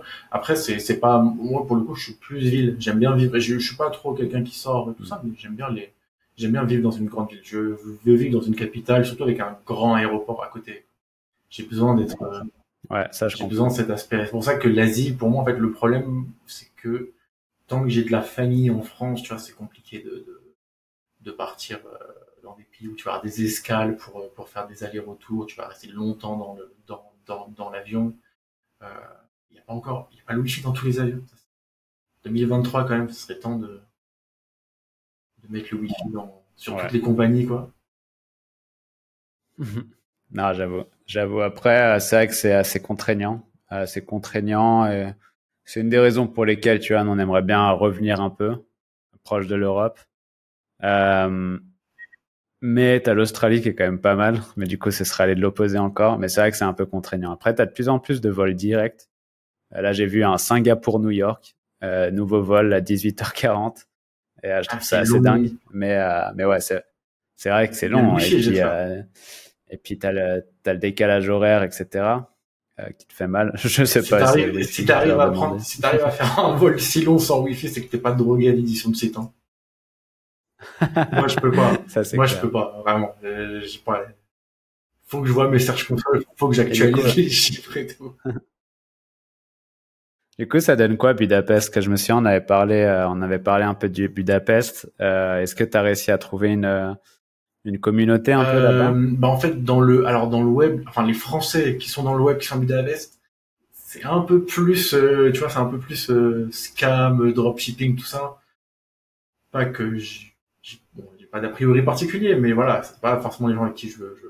Je... j'ai pas trouvé de, je connais pas de SEO d'éditeur de site à Budapest.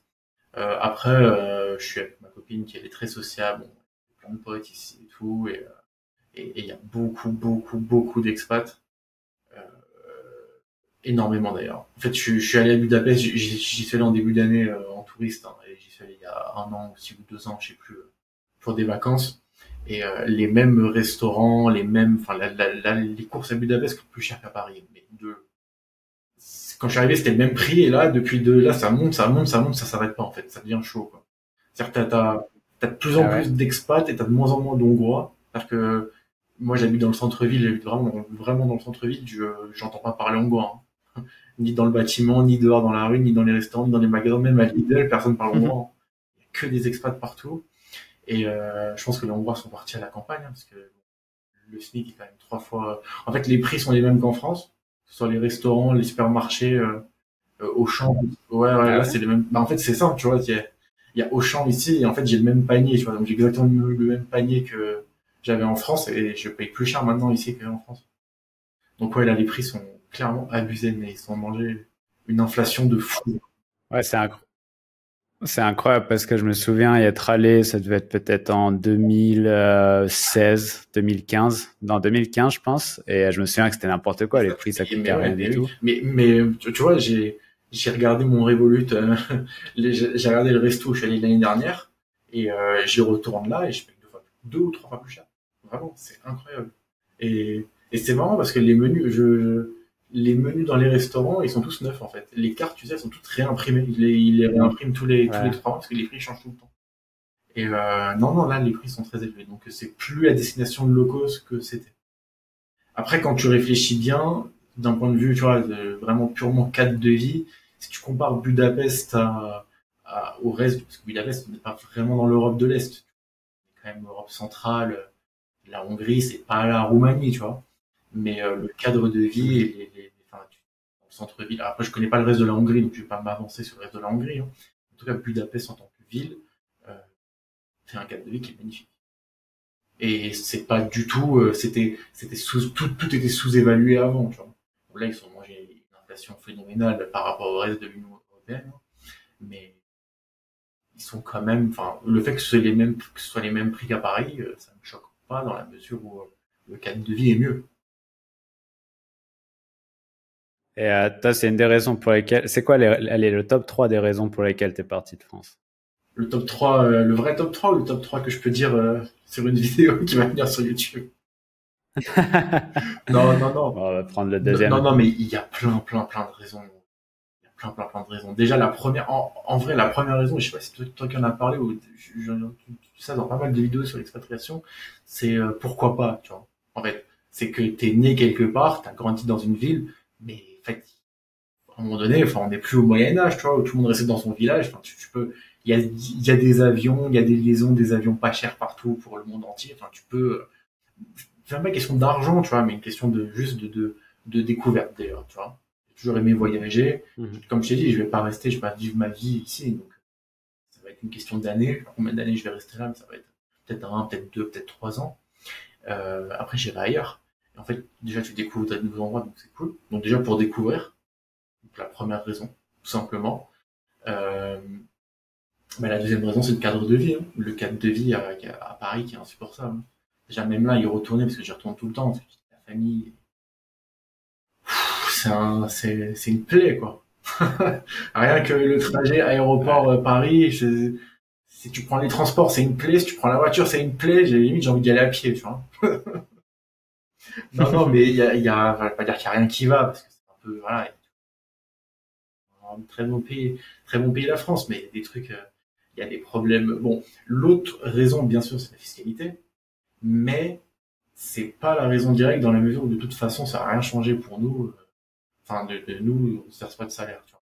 Donc qu'on vive, euh, enfin que, que, que moi je vive en France ou à Budapest, ça change absolument rien. Donc, euh, mais la fiscalité fait que de toute façon, si je veux me verser un salaire, je me verse pas de salaire. Je peux pas rester français, enfin je peux pas rester en France, euh, résident fiscal français si je veux me verser un salaire, ou alors, euh, ou alors faut que j'accepte de, payer beaucoup d'impôts quoi. Après c'est c'est le jeu aussi, tu vois. Moi en fait pour moi, j'ai aucun problème à payer des impôts, mais après c'est mon point de vue et c'est peut-être un peu très très très très subjectif. Hein. Mais j'ai aucun problème à payer des impôts si je sais à quoi ça sert et si je ça sert à des choses qui vont euh, m'être utiles. Quoi. Moment-là. Hmm. À un moment donné, je, je, je, je, je vis, enfin, voilà, je, je vais en Bulgarie, tu vas à Sofia. Euh, Sofia, il n'y a rien à envier à Paris. Non, vraiment, vraiment. Enfin, dire, c'est, c'est un moment donné où, depuis, enfin, je ne sais pas comment c'était à l'époque, moi j'ai 26 ans, hein, mais quand tu, tu, voyages un peu en Europe ou, euh, ou en Asie ou même dans le monde entier, hein, l'écart en fait de niveau de vie entre les pays se réduit. Peut-être des pays comme la France où il baisse, des pays comme euh, la Hongrie où il monte. Tu vois, forcément après d'un moment il y en a un qui rattrape l'autre. Et euh... c'est marrant parce que tu vois, il y a beaucoup de personnes qui disent ah, tu vis à Bali, euh, comment tu fais, si tu as besoin d'aller chez le dentiste, le médecin, etc. Ils sont en train de construire un, un hôpital à Bali qui va être beaucoup mieux que la moitié des hôpitaux de Paris. Euh, la, en fait, tu as plein de trucs euh, que tu penses que c'est ancré dans ta tête que la, que la France est un, un super endroit. Non, non, si tu vas à d'autres endroits, c'est il y a des pays qui sont beaucoup mieux. Tu vois, y a, des, des hôpitaux parce que là, c'est l'exemple, c'est incroyable. Ouais. C'est genre, tu vois, il y a un pote qui vit à, qui vit à Bangkok. Les hôpitaux, ils sont beaucoup mieux là-bas. Enfin, la plupart des hôpitaux, c'est des hôpitaux de luxe. Alors, bien sûr, tu dois payer une assurance plus chère. Mais au final, tu payes moins d'impôts. Tu peux choisir ta propre assurance qui est plus chère, ok, mais tu, tu cotises pas pour je sais pas quoi ou tu, tu vas, enfin bref, de l'argent qui part en fumée. Tu prends ta bonne assurance qui va te couvrir correctement et tu peux aller dans ces hôpitaux de luxe parce que tu, ouais, tu payes et c'est ton objectif. Là, les hôpitaux, et pareil, les, les hôpitaux, ce qui est chaud, c'est qu'à Paris, la capitale de la France, si tu te dis, ok, je suis millionnaire, je suis milliardaire, j'ai envie de me faire soigner dans un truc j'ai envie d'avoir le, en fait, il n'y a pas. les hôpitaux sont tous à chier, tu vois. T'as, as, l'hôpital américain à Neuilly-sur-Seine. C'est tout, quoi. T'as deux, trois cliniques privées à Paris pour la, je pense, plutôt pour la chirurgie esthétique qui sont pas trop dégueulasses, tu vois, qui sont propres, belles, avec un bon service. Le reste, c'est de la merde, mais c'est hallucinant, genre. Et, et, je parle même pas que de l'aspect euh, physique de l'hôpital, de, de, des murs de, de l'hôpital, hein. mais je parle du service et de, de, tout ce qui va avec, en fait et, et, et, les gens sont un peu à la ramasse. Enfin, c'est une question de génération aussi, parce que les jeunes, alors ce moment où tu voyages, où tu rencontres d'autres choses, je pense que le jour où tu t'abonnes de faire soigner ailleurs, euh, tu, tu, te rends compte qu'il y a un, qu'il y a un écart, quoi. Et, euh, mm. et puis, et puis voilà, c'est après même c'est même pas question de, en fait, c'est même pas question de budget parce que ça pourrait être une question de budget. C'est alors pour quelqu'un qui se lance dans le web ou dans autre chose, qui se lance dans qui a peu d'argent, qui a, qui a un budget très limité, euh, il y a une question de budget, oui. Euh, maintenant, même sans parler niveau budget, ce que tu dis sur les sur les hôpitaux en, Asie, euh, ça me choque quoi. À chaque fois que à chaque fois que je suis dans un pays, enfin, je me retrouve dans des pays, je vois des, pays pour moi c'était le tiers monde, tu vois. Je suis, je, suis allé une fois au Liban avant le à Beyrouth avant qu'il y ait le tremblement de terre. Donc je sais pas comment ça s'est passé le tremblement de terre, mais en tout cas, et voilà, mais en fait, pour moi, j'allais dans un pays, j'ai entendu parler du Liban, c'était il y a très longtemps, c'était un de mes premiers voyages. Je n'étais jamais allé aussi loin, euh, je n'étais jamais sorti d'Europe, enfin, ou très peu. Et en fait, tu t'attends à aller dans le tiers-monde, dans le désert, t'apprends qu'il n'y a même pas de sable au Liban, bah, t'as, tu vas avoir deux, trois plages, c'est tout, t'as pas de désert, t'as des trucs vraiment, euh, t'as des hôpitaux dans la capitale qui sont magnifiques et tout, et tu te fais très bien soigner quoi. Et et et et, puis et puis je donne bah après on, on, le voit de plus en plus. Ma copine est turque tu vois. Donc on est souvent en Turquie euh, tout ça. Elle a un appart en Turquie on est souvent en, Turquie et tu commences à le voir en Turquie beaucoup parce que de base t'allais là-bas pour faire du tourisme médical low cost tu vois en gros tu disais ouais je vais me faire refaire les je vais me faire des facettes dentaires je vais me faire une greffe de cheveux bah je vais en Turquie sauf que maintenant les prix sont les mêmes en Turquie qu'en France pourtant les gens continuent d'aller en Turquie parce que c'est mieux en fait tout simplement. Faut pas aller, aller chercher midi à 14h. Hein. Tu, tu, tu, tu, c'est marrant, j'allais parler de la Turquie parce que la Turquie, c'est marrant. Je, me souviens d'un pote, tu vois, l'esprit que t'as quand t'es en France. En fait, il y a ce, cette arrogance française dont tout le monde parle. Les étrangers, dès que tu vas à l'étranger, les Français sont arrogants, etc. C'est parce qu'en fait, on a des œillères et on pense qu'on est à l'époque de Louis XIV, on est encore les, les meilleurs du, au monde, tu vois. Mais non, on n'est pas. Et en fait, on est tellement, on pense tellement qu'on est un, un, pays surdéveloppé que quand on va dans un pays soi-disant sous-développé, on est choqué. Et je me souviens, il y avait un pote qui flippait. On devait aller courir. Euh, on avait un club de running à Paris, euh, MRC Paris d'ailleurs, si vous voulez aller suivre sur Instagram. Et euh, on, on, était invité à Istanbul pour aller courir un 10 km. Et un de mes potes, mais il flippait. Et je me souviens très bien, on était dans le taxi et le taxi a voulu nous déposer un peu plus loin que l'hôtel parce qu'il y avait des bouchons. Et mon pote, il voulait pas. Il a dit, il y a pas moyen qu'on descende ici.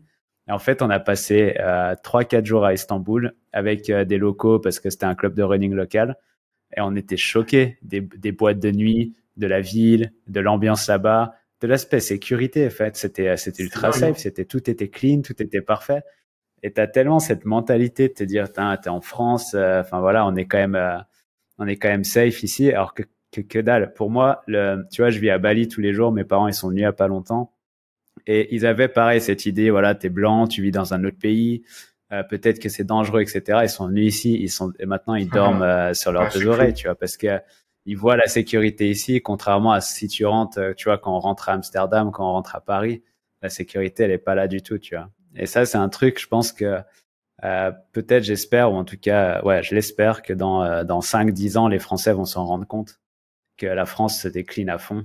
on est parti loin dans mais c'est vrai, La France se décline à fond alors que les autres pays du tiers monde, ils sont du soi-disant tiers monde, ils sont en train d'exploser de tous les côtés. Je suis 100% d'accord avec toi pour le coup. Après, je pense que moi, c'est pas ça qui, pour l'instant, à 26 ans, c'est pas ça. Là, je, enfin, personne va m'agresser dans la rue, tu vois. Enfin, et encore que, mais je peux pouvoir me défendre. Mais c'est clair que si tu veux fonder une famille et vivre euh, tranquillement en paix euh, ta vie de ta vie est installée durablement dans un pays, là, je mal m'installer en France pour ce niveau-là, enfin ce niveau de la sécurité. Et tu sais, euh, ça me donne une, dernière petite anecdote sur euh, sur la Turquie. C'était l'été dernier. Enfin déjà, ma copine, enfin depuis que je suis avec ma copine, j'ai vu les hôpitaux en Turquie hein, parce qu'elle s'est fait soigner là-bas, son père s'est fait soigner là-bas. Vous allez voir, tant dans un hôpital en Turquie, t'as l'impression d'entrer au Ritz à Paris. C'est des hôpitaux, c'est luxueux, c'est vraiment luxueux. T'as des t'as du personnel tout le temps, t'as as une infirmière par chambre limite, c'est un petit peu. En fait, même si t'as de l'argent en France, tu peux pas avoir ça en fait. C'est plus une question d'argent, c'est une question de même si t'as de l'argent, tu ne peux pas. Ce service n'existe pas en fait. C'est, tu peux pas avoir une chambre, des chambres de luxe dans un hôpital, même si tu payes. En France, t'as pas. tu auras une chambre individuelle dans un hôpital avec euh, avec avec les stores rouillés et tout. Enfin, c'est dégueulasse quoi. La propreté, elle est dégueulasse dans tous les hôpitaux à Paris. Enfin, c'est bref. Et, et, tu sais, en Turquie, c'était trop drôle parce que euh, j'ai, je suis allé dans un autre, j'ai pris un taxi, j'avais ma valise dans le taxi et j'ai oublié ma valise dans le taxi. Ma valise avec mon ordi, mon passeport, mon argent liquide, une dinguerie. Enfin, j'avais tout dedans, tu vois. Vraiment, c'est chiant. Quand tu perds ça, tes papiers, euh, l'ordi. Enfin, j'étais en Turquie, moi sans ordi, je peux, je tiens pas un jour, tu vois. Euh, et en fait, on est allé au resto. Dis-toi, on est allé au resto. C'est là où j'ai laissé ma valise dans le taxi. On a fait le resto. En sortant du resto, on a roulé pendant, je crois, deux heures pour aller dans une petite campagne là où vit ma, ma copine. Et euh, en arrivant là-bas, c'est là où je me suis rendu compte que j'avais pas plus ma valise. Et j'ai capté qu'elle était dans le taxi. Ça faisait cinq heures qu'on était sorti du taxi. Et euh, j'avais mon tel dans la main. Et en fait, j'étais en train de réserver un billet d'avion bah, pour rentrer en France parce que bah, Enfin, je, je peux pas rester en Turquie. Tu peux même pas acheter d'ordinateur euh, Azerty en, en Turquie. Genre, avant de rentrer en France, c'est pas un problème. Je rentrais en France deux, deux, deux, trois jours, mais fallait, j'avais même plus de papier. Enfin, bref.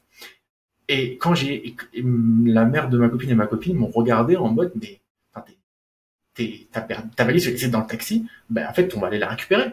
Et moi, dans ma tête, j'étais en mode, mais c'est, en fait, c'est foutu. J'ai plus de valise, quoi, tu vois ça fait 5 heures. En plus, c'était pas comme le, taxi, tu sais, encore au bout de la rue, tu peux courir. Ça faisait, ça faisait 5 heures. Et j'étais en mode, mais en fait, c'est fini. J'ai plus de valise, j'ai plus de papier, j'ai plus d'ordinateur.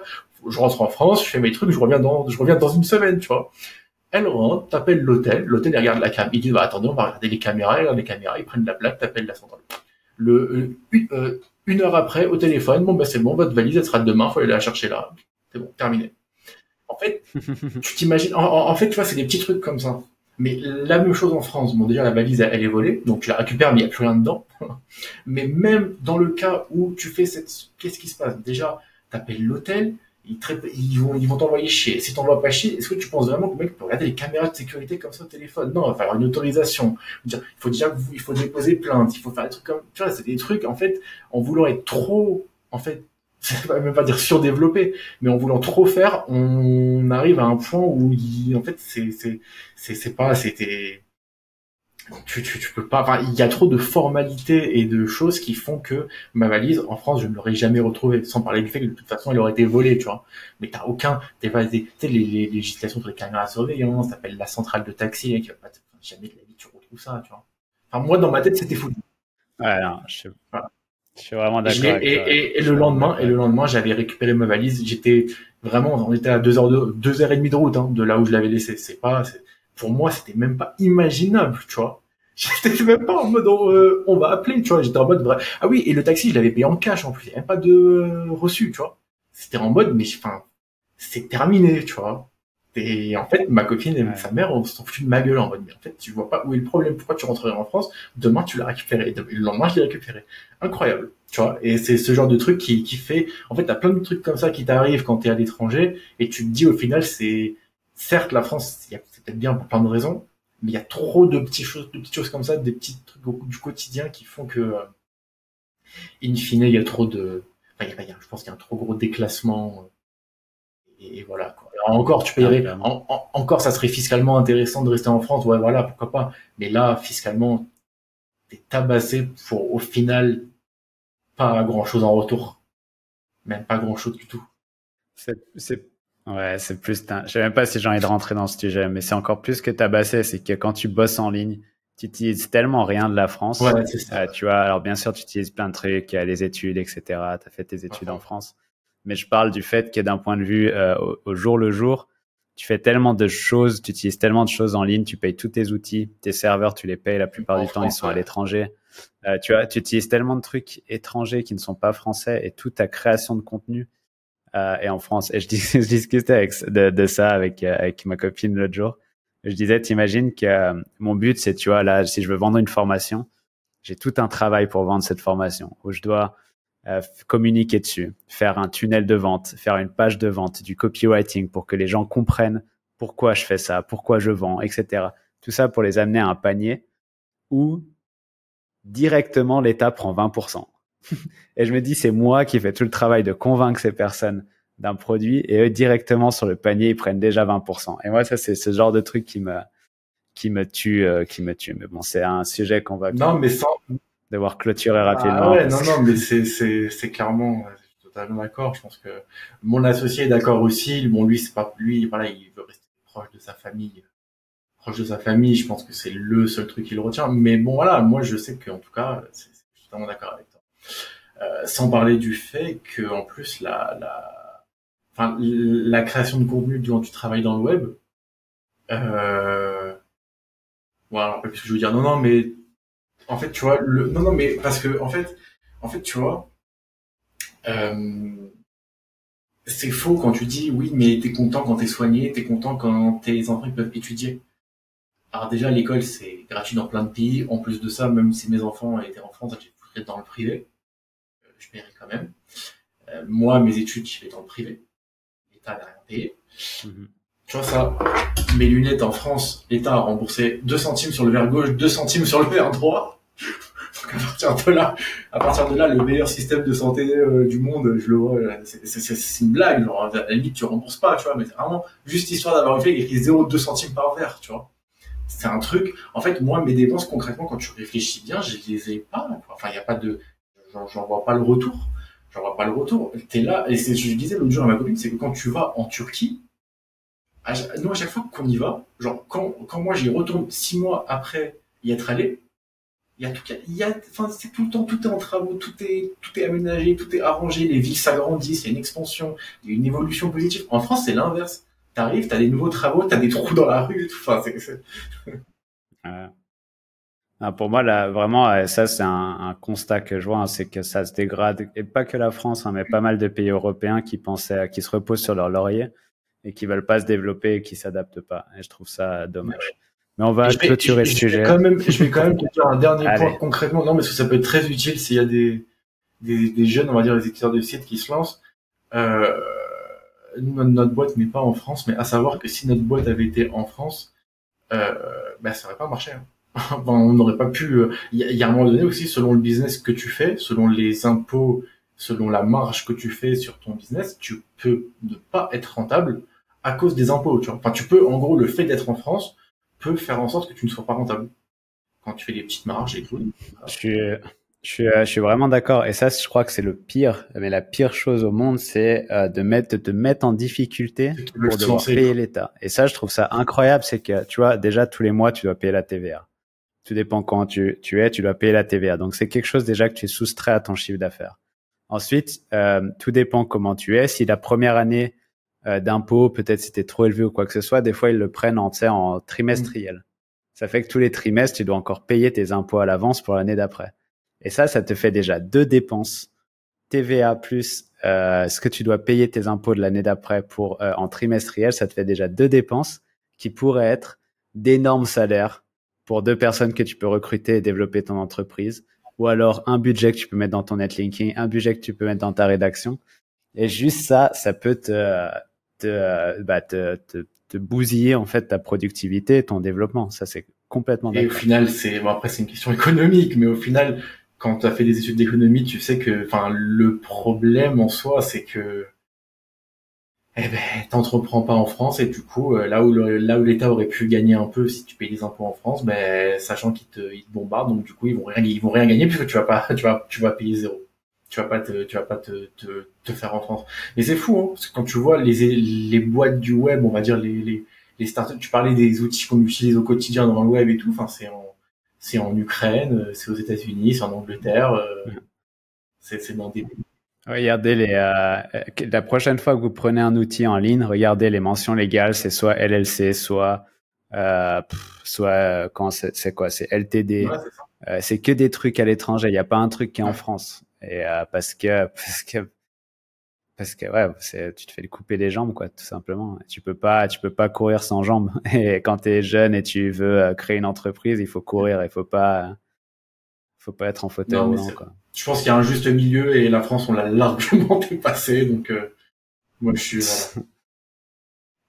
ouais donc voilà bon je pense qu'on est d'accord sur ce sujet là moi il y a deux questions encore que j'ai envie de te poser après ces 10 heures de podcast euh, si tu euh, ah ouais, c'est quoi ton heures. process ah, pas vu j'avais pas vu ouais. il est 5 heures du match ici mais après moi je moi je taffe la nuit donc ça change rien à mes habitudes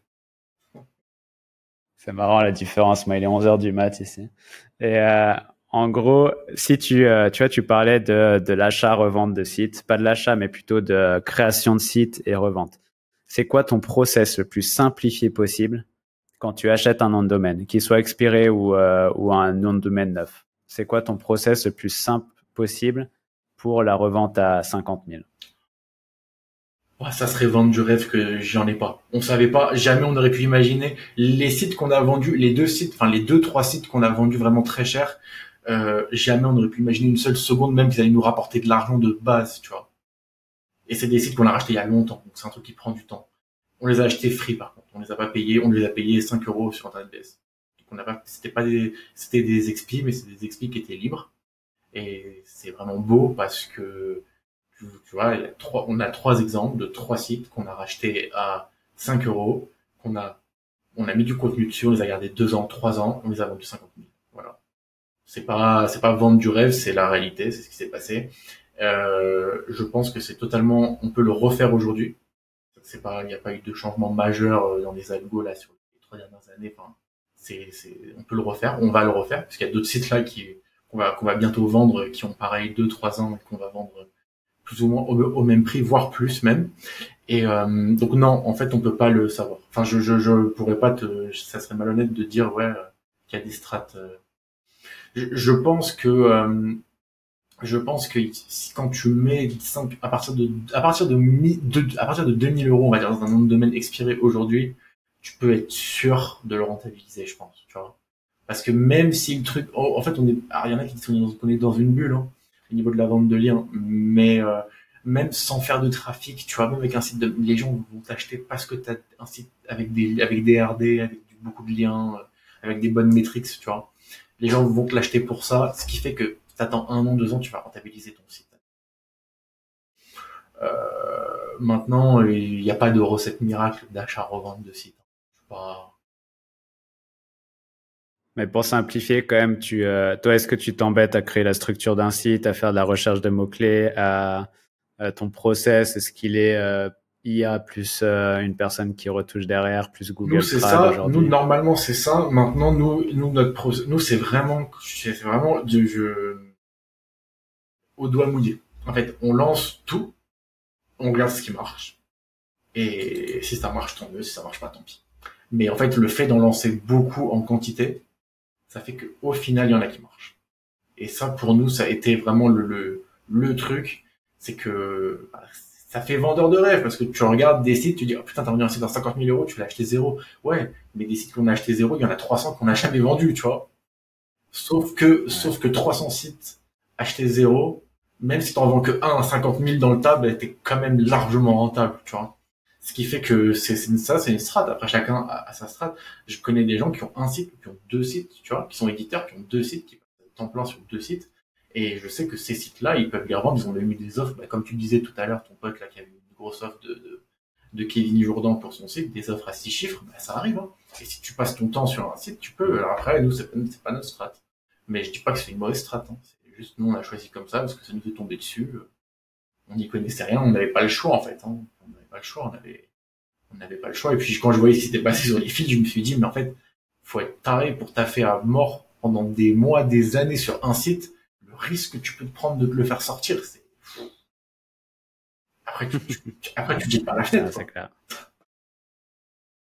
Déjà que nous, quand on a un site qui se prend un filtre, on a la, je dors plus, j'ai, j'ai la haine pendant, pendant une semaine, j'essaie de comprendre pourquoi ça me casse les couilles. Alors, en plus, c'est un site sur, sur, sur 500, mais là, quand on a que un et qui se met un filtre, pour moi, c'est, c'est même pas la peine, quoi. Donc, non.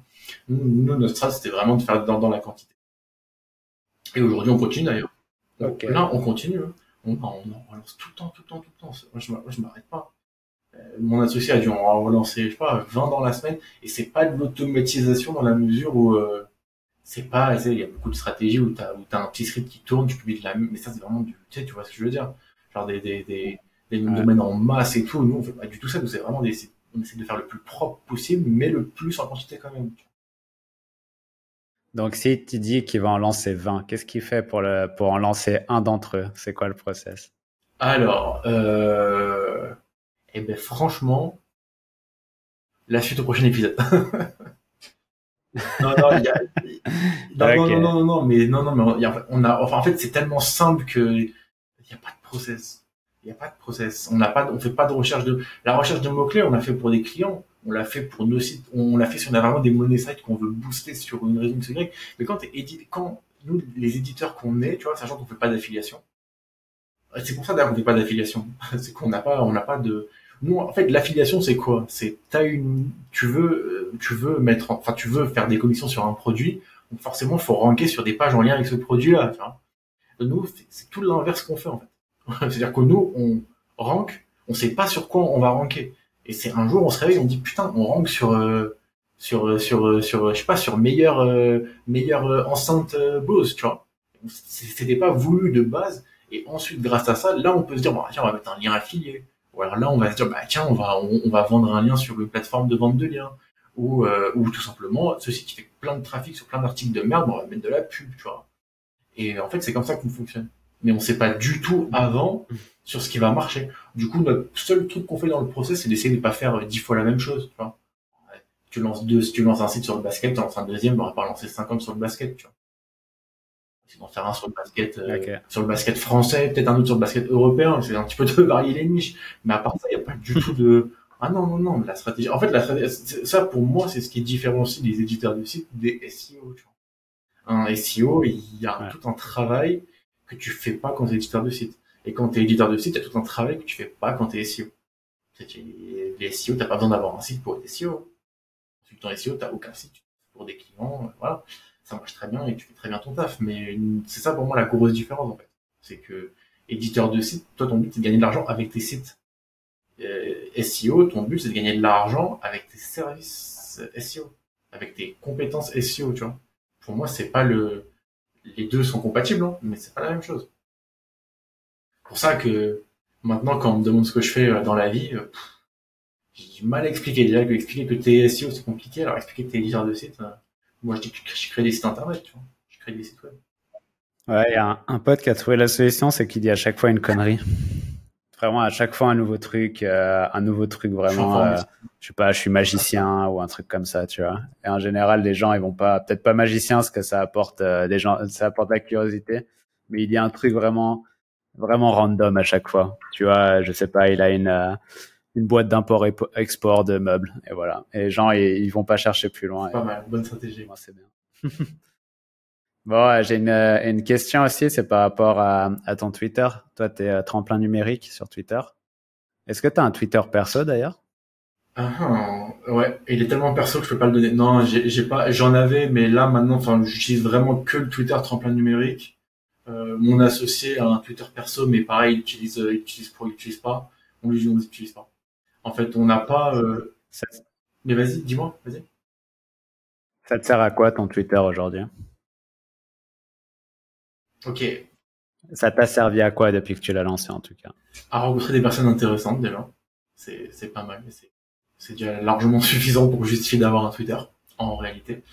Euh, en vrai, pour te dire à quoi sert le Twitter, il faut que je te dise à quoi sert le site. En fait, la réalité, c'est que Tremplin Numérique, le nom de l'agence, déjà, le nom de l'agence, de base, Tremplin Numérique, c'est un site, enfin, c'est un expi qu'on a lancé pour pousser un autre site, tu vois. Ce que je te disais tout à l'heure.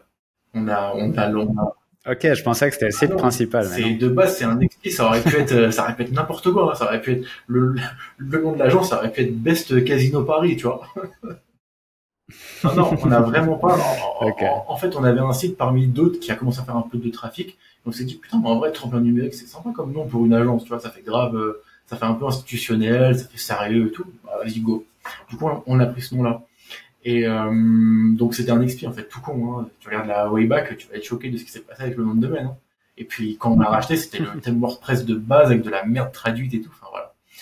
Euh, donc, on a pris ce nom-là pour l'agence, ça sonnait bien. Et on a du coup créé un Twitter, comme on a créé des Twitter sur plein de sites, pour partager automatiquement nos articles, tout simplement. Euh, suite à quoi, en fait, euh, j'avais besoin de Twitter rien que pour échanger avec des gens.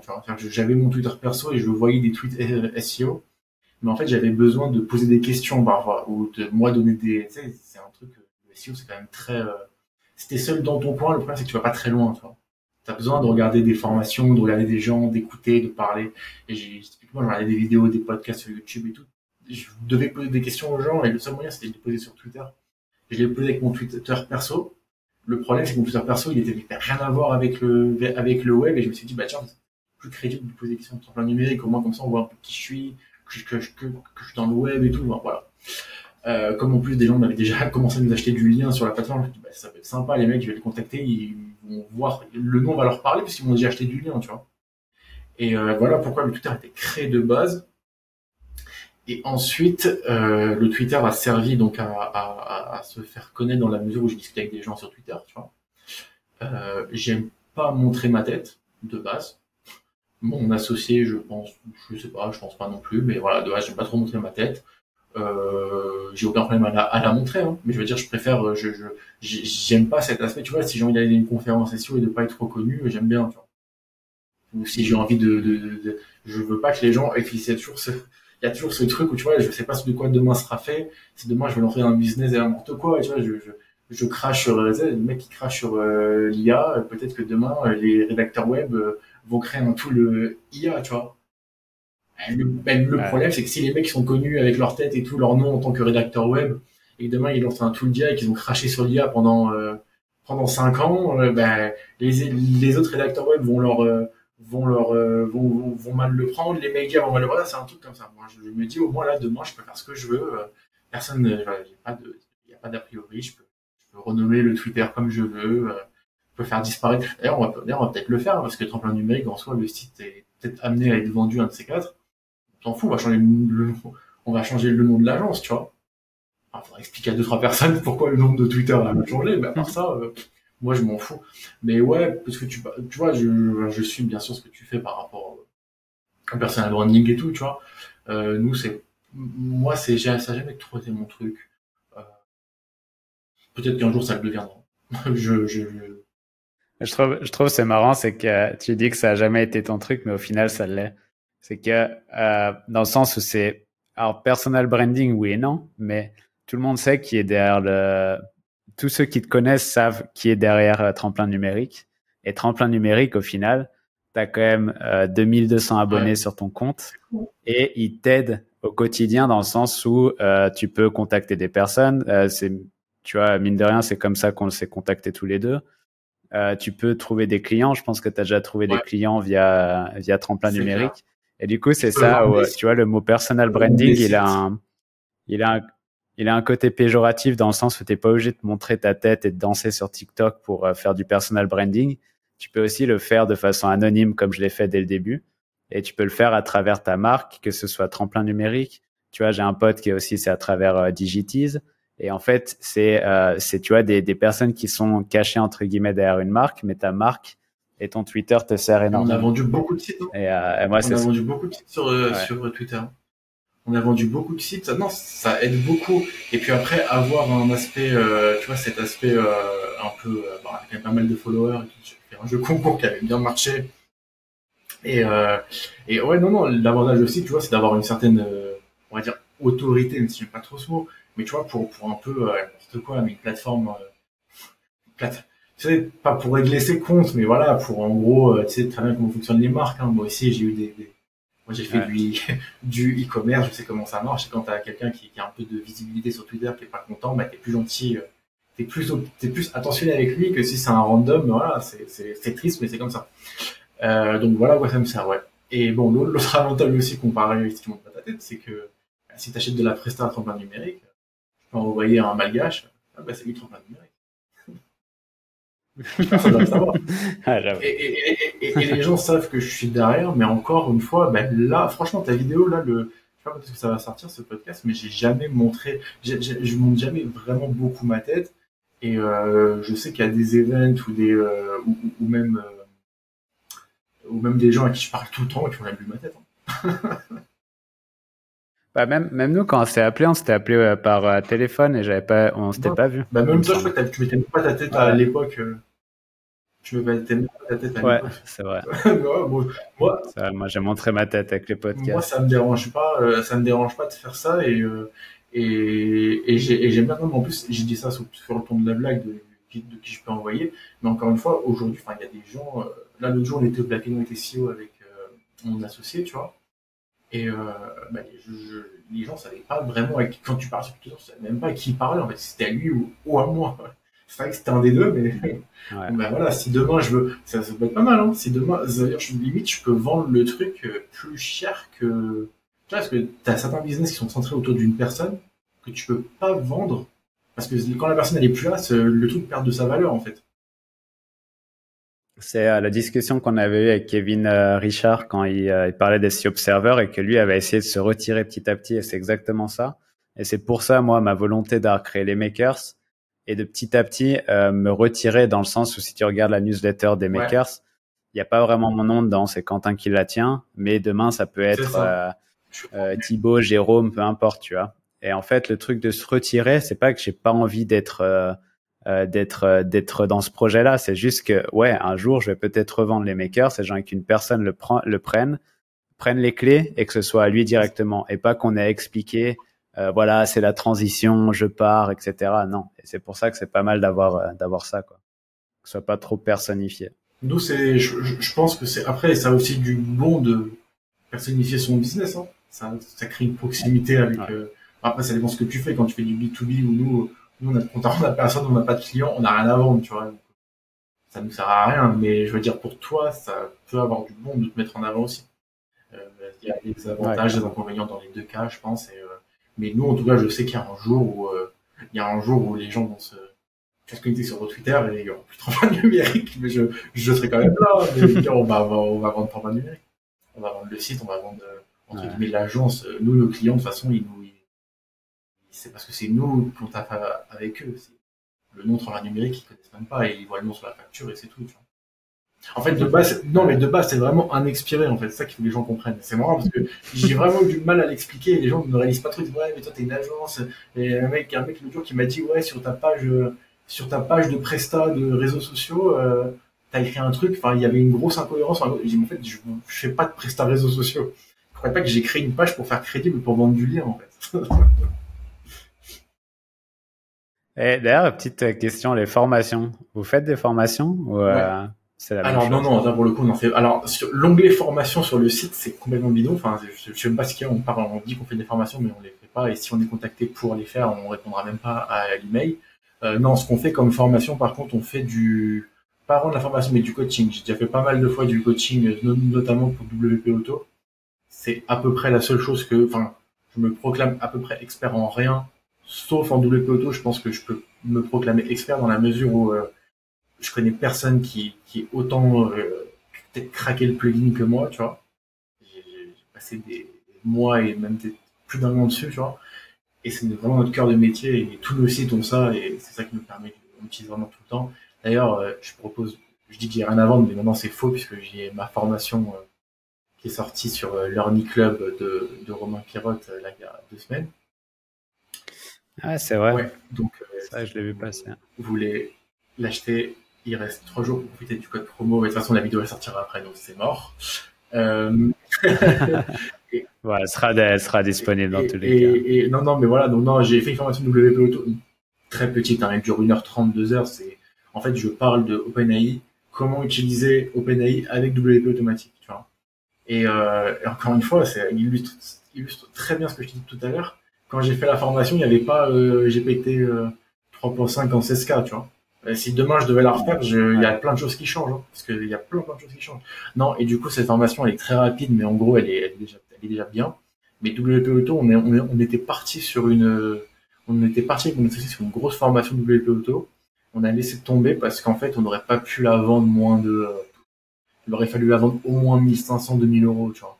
Ça aurait été un truc vraiment avec, je sais pas, une cinquantaine d'heures de vidéos, des PDF, vraiment un truc vraiment très très complet et on s'est dit que le problème, c'est que la cible n'était pas en adéquation. Enfin, en fait, on ne s'y retrouvait pas, tu vois. Les gens, potentiellement, qui auraient pu être intéressés par la formation, n'avaient pas cette somme à mettre, en fait.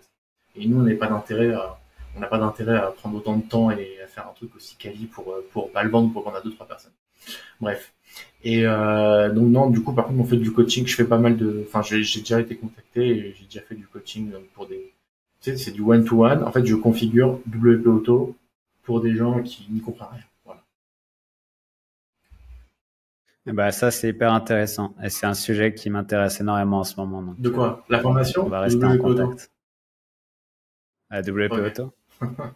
WP Auto. Et euh, par contre, je trouve que ta FAQ, elle est très claire sur ton site. La FAQ de quoi Je sais pas Question, question 1, réponse. Question 2, réponse. Question 3, ah réponse. c'est ta FAQ sur, sur la page. Et t'as même des pubs sur la page de, sur la page formation de Ça régale. Ouais, ouais, non, mais là, c'est, là, non, en, vrai, on avait vraiment commencé à faire ça. C'est pour ça que j'avais commencé à créer la page de vente parce qu'en fait, on avait vraiment comme projet de la faire. On a commencé à faire des vidéos, même, mais c'est pas, c'est,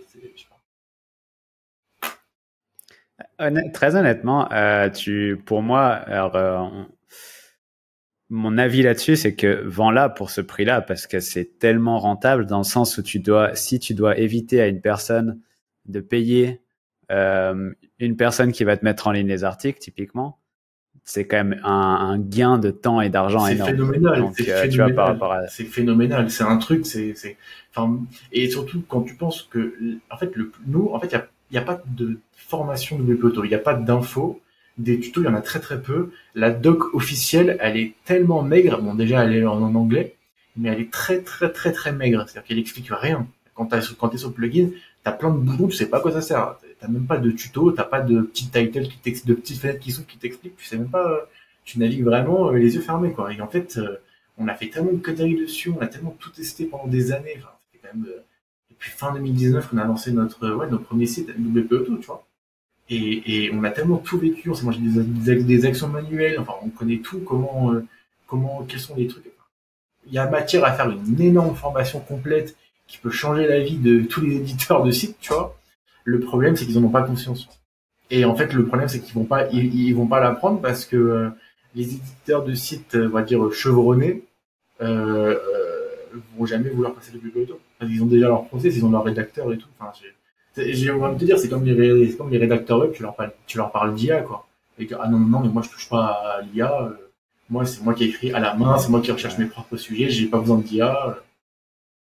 Peut-être, hein. En tout cas, je, je, pense les éditeurs vraiment qui auraient les moyens de mettre de l'argent dans une formation comme ça ne vont pas. Euh, tu sais, c'est un truc de pauvre, autour de base. En fait. Nous, si on a commencé à utiliser le c'est parce qu'on n'a pas d'argent pour payer des rédacteurs. Si on avait eu de l'argent, on n'aurait pas commencé le Auto et ça aurait été une grosse, euh, ça aurait été une connerie, parce qu'on n'aurait jamais pu arriver à avoir autant de sites comme on a aujourd'hui et, faire aussi bien marcher et publier autant. Mais le fait est qu'au début, euh, c'est pour ça que je te dis, nous, notre site, notre premier money site qu'on voulait pousser, en fait, on avait des, on payait des articles dessus, on payait des rédacteurs pour publier dessus, et en fait, c'est WP Auto, on les, le WP Auto, on gardait ça que pour nos sites satellites qui poussaient le site principal. Et c'est quand on s'est rendu compte que les sites satellites commençaient à mieux ranker qu'on s'est dit, putain, attends, on paye pour les articles, ça rentre pas, et on paye pas et ça rentre. C'est les bonnes questions, tu vois. Mais c'est arrivé sur nous par hasard. C'était pas voulu de base, tu vois. Et euh, je pense que ça, le faire rentrer dans la tête des gens, c'est et puis, et puis les seules personnes, il y a certains éditeurs qui ont voulu euh, se dire, tiens, moi je veux créer un petit site WP Auto, ils préfèrent me payer, euh, ils me donnent 400, 500 balles, je leur fais la, je leur fais la config, un truc qui tourne tout seul pendant des années. Ils n'ont pas besoin, ils n'ont pas envie d'apprendre, tu vois. J'avoue, j'avoue que de ce côté-là, ouais, c'est quand même. Euh, et j'aime pas, et en plus je suis pas pédagogue. c'est ça le problème. J'aime bien parler, mais j'aime pas expliquer, tu vois. Je suis bavard, mais je suis pas pédagogue. Franchement. Ok, bah écoute, euh, je pense qu'il y, y, aura assez de contenu dans ces 2h20 de, d'interviews et de discussions. Hein? Tu, vas faire des petits montages? Pas du tout. Ça va être euh, du, euh, du pur, du, du cru. Et ça ira bien. ah, ça ira bien. Nico, merci énormément pour ton temps, pour ton temps, tes partages, ta vision de l'édition de site, ton histoire, ton expatriation et à tout ce que tu as partagé aujourd'hui. C'était un vrai régal de discuter. Euh, où est-ce qu'on peut te retrouver? Donc, on a parlé de Twitter, euh, Tremplin Numérique. Ton site, c'est tremplinnumérique.org. Euh, quelque chose d'autre, LinkedIn, ou si les gens veulent te contacter pour une presta ou peu importe?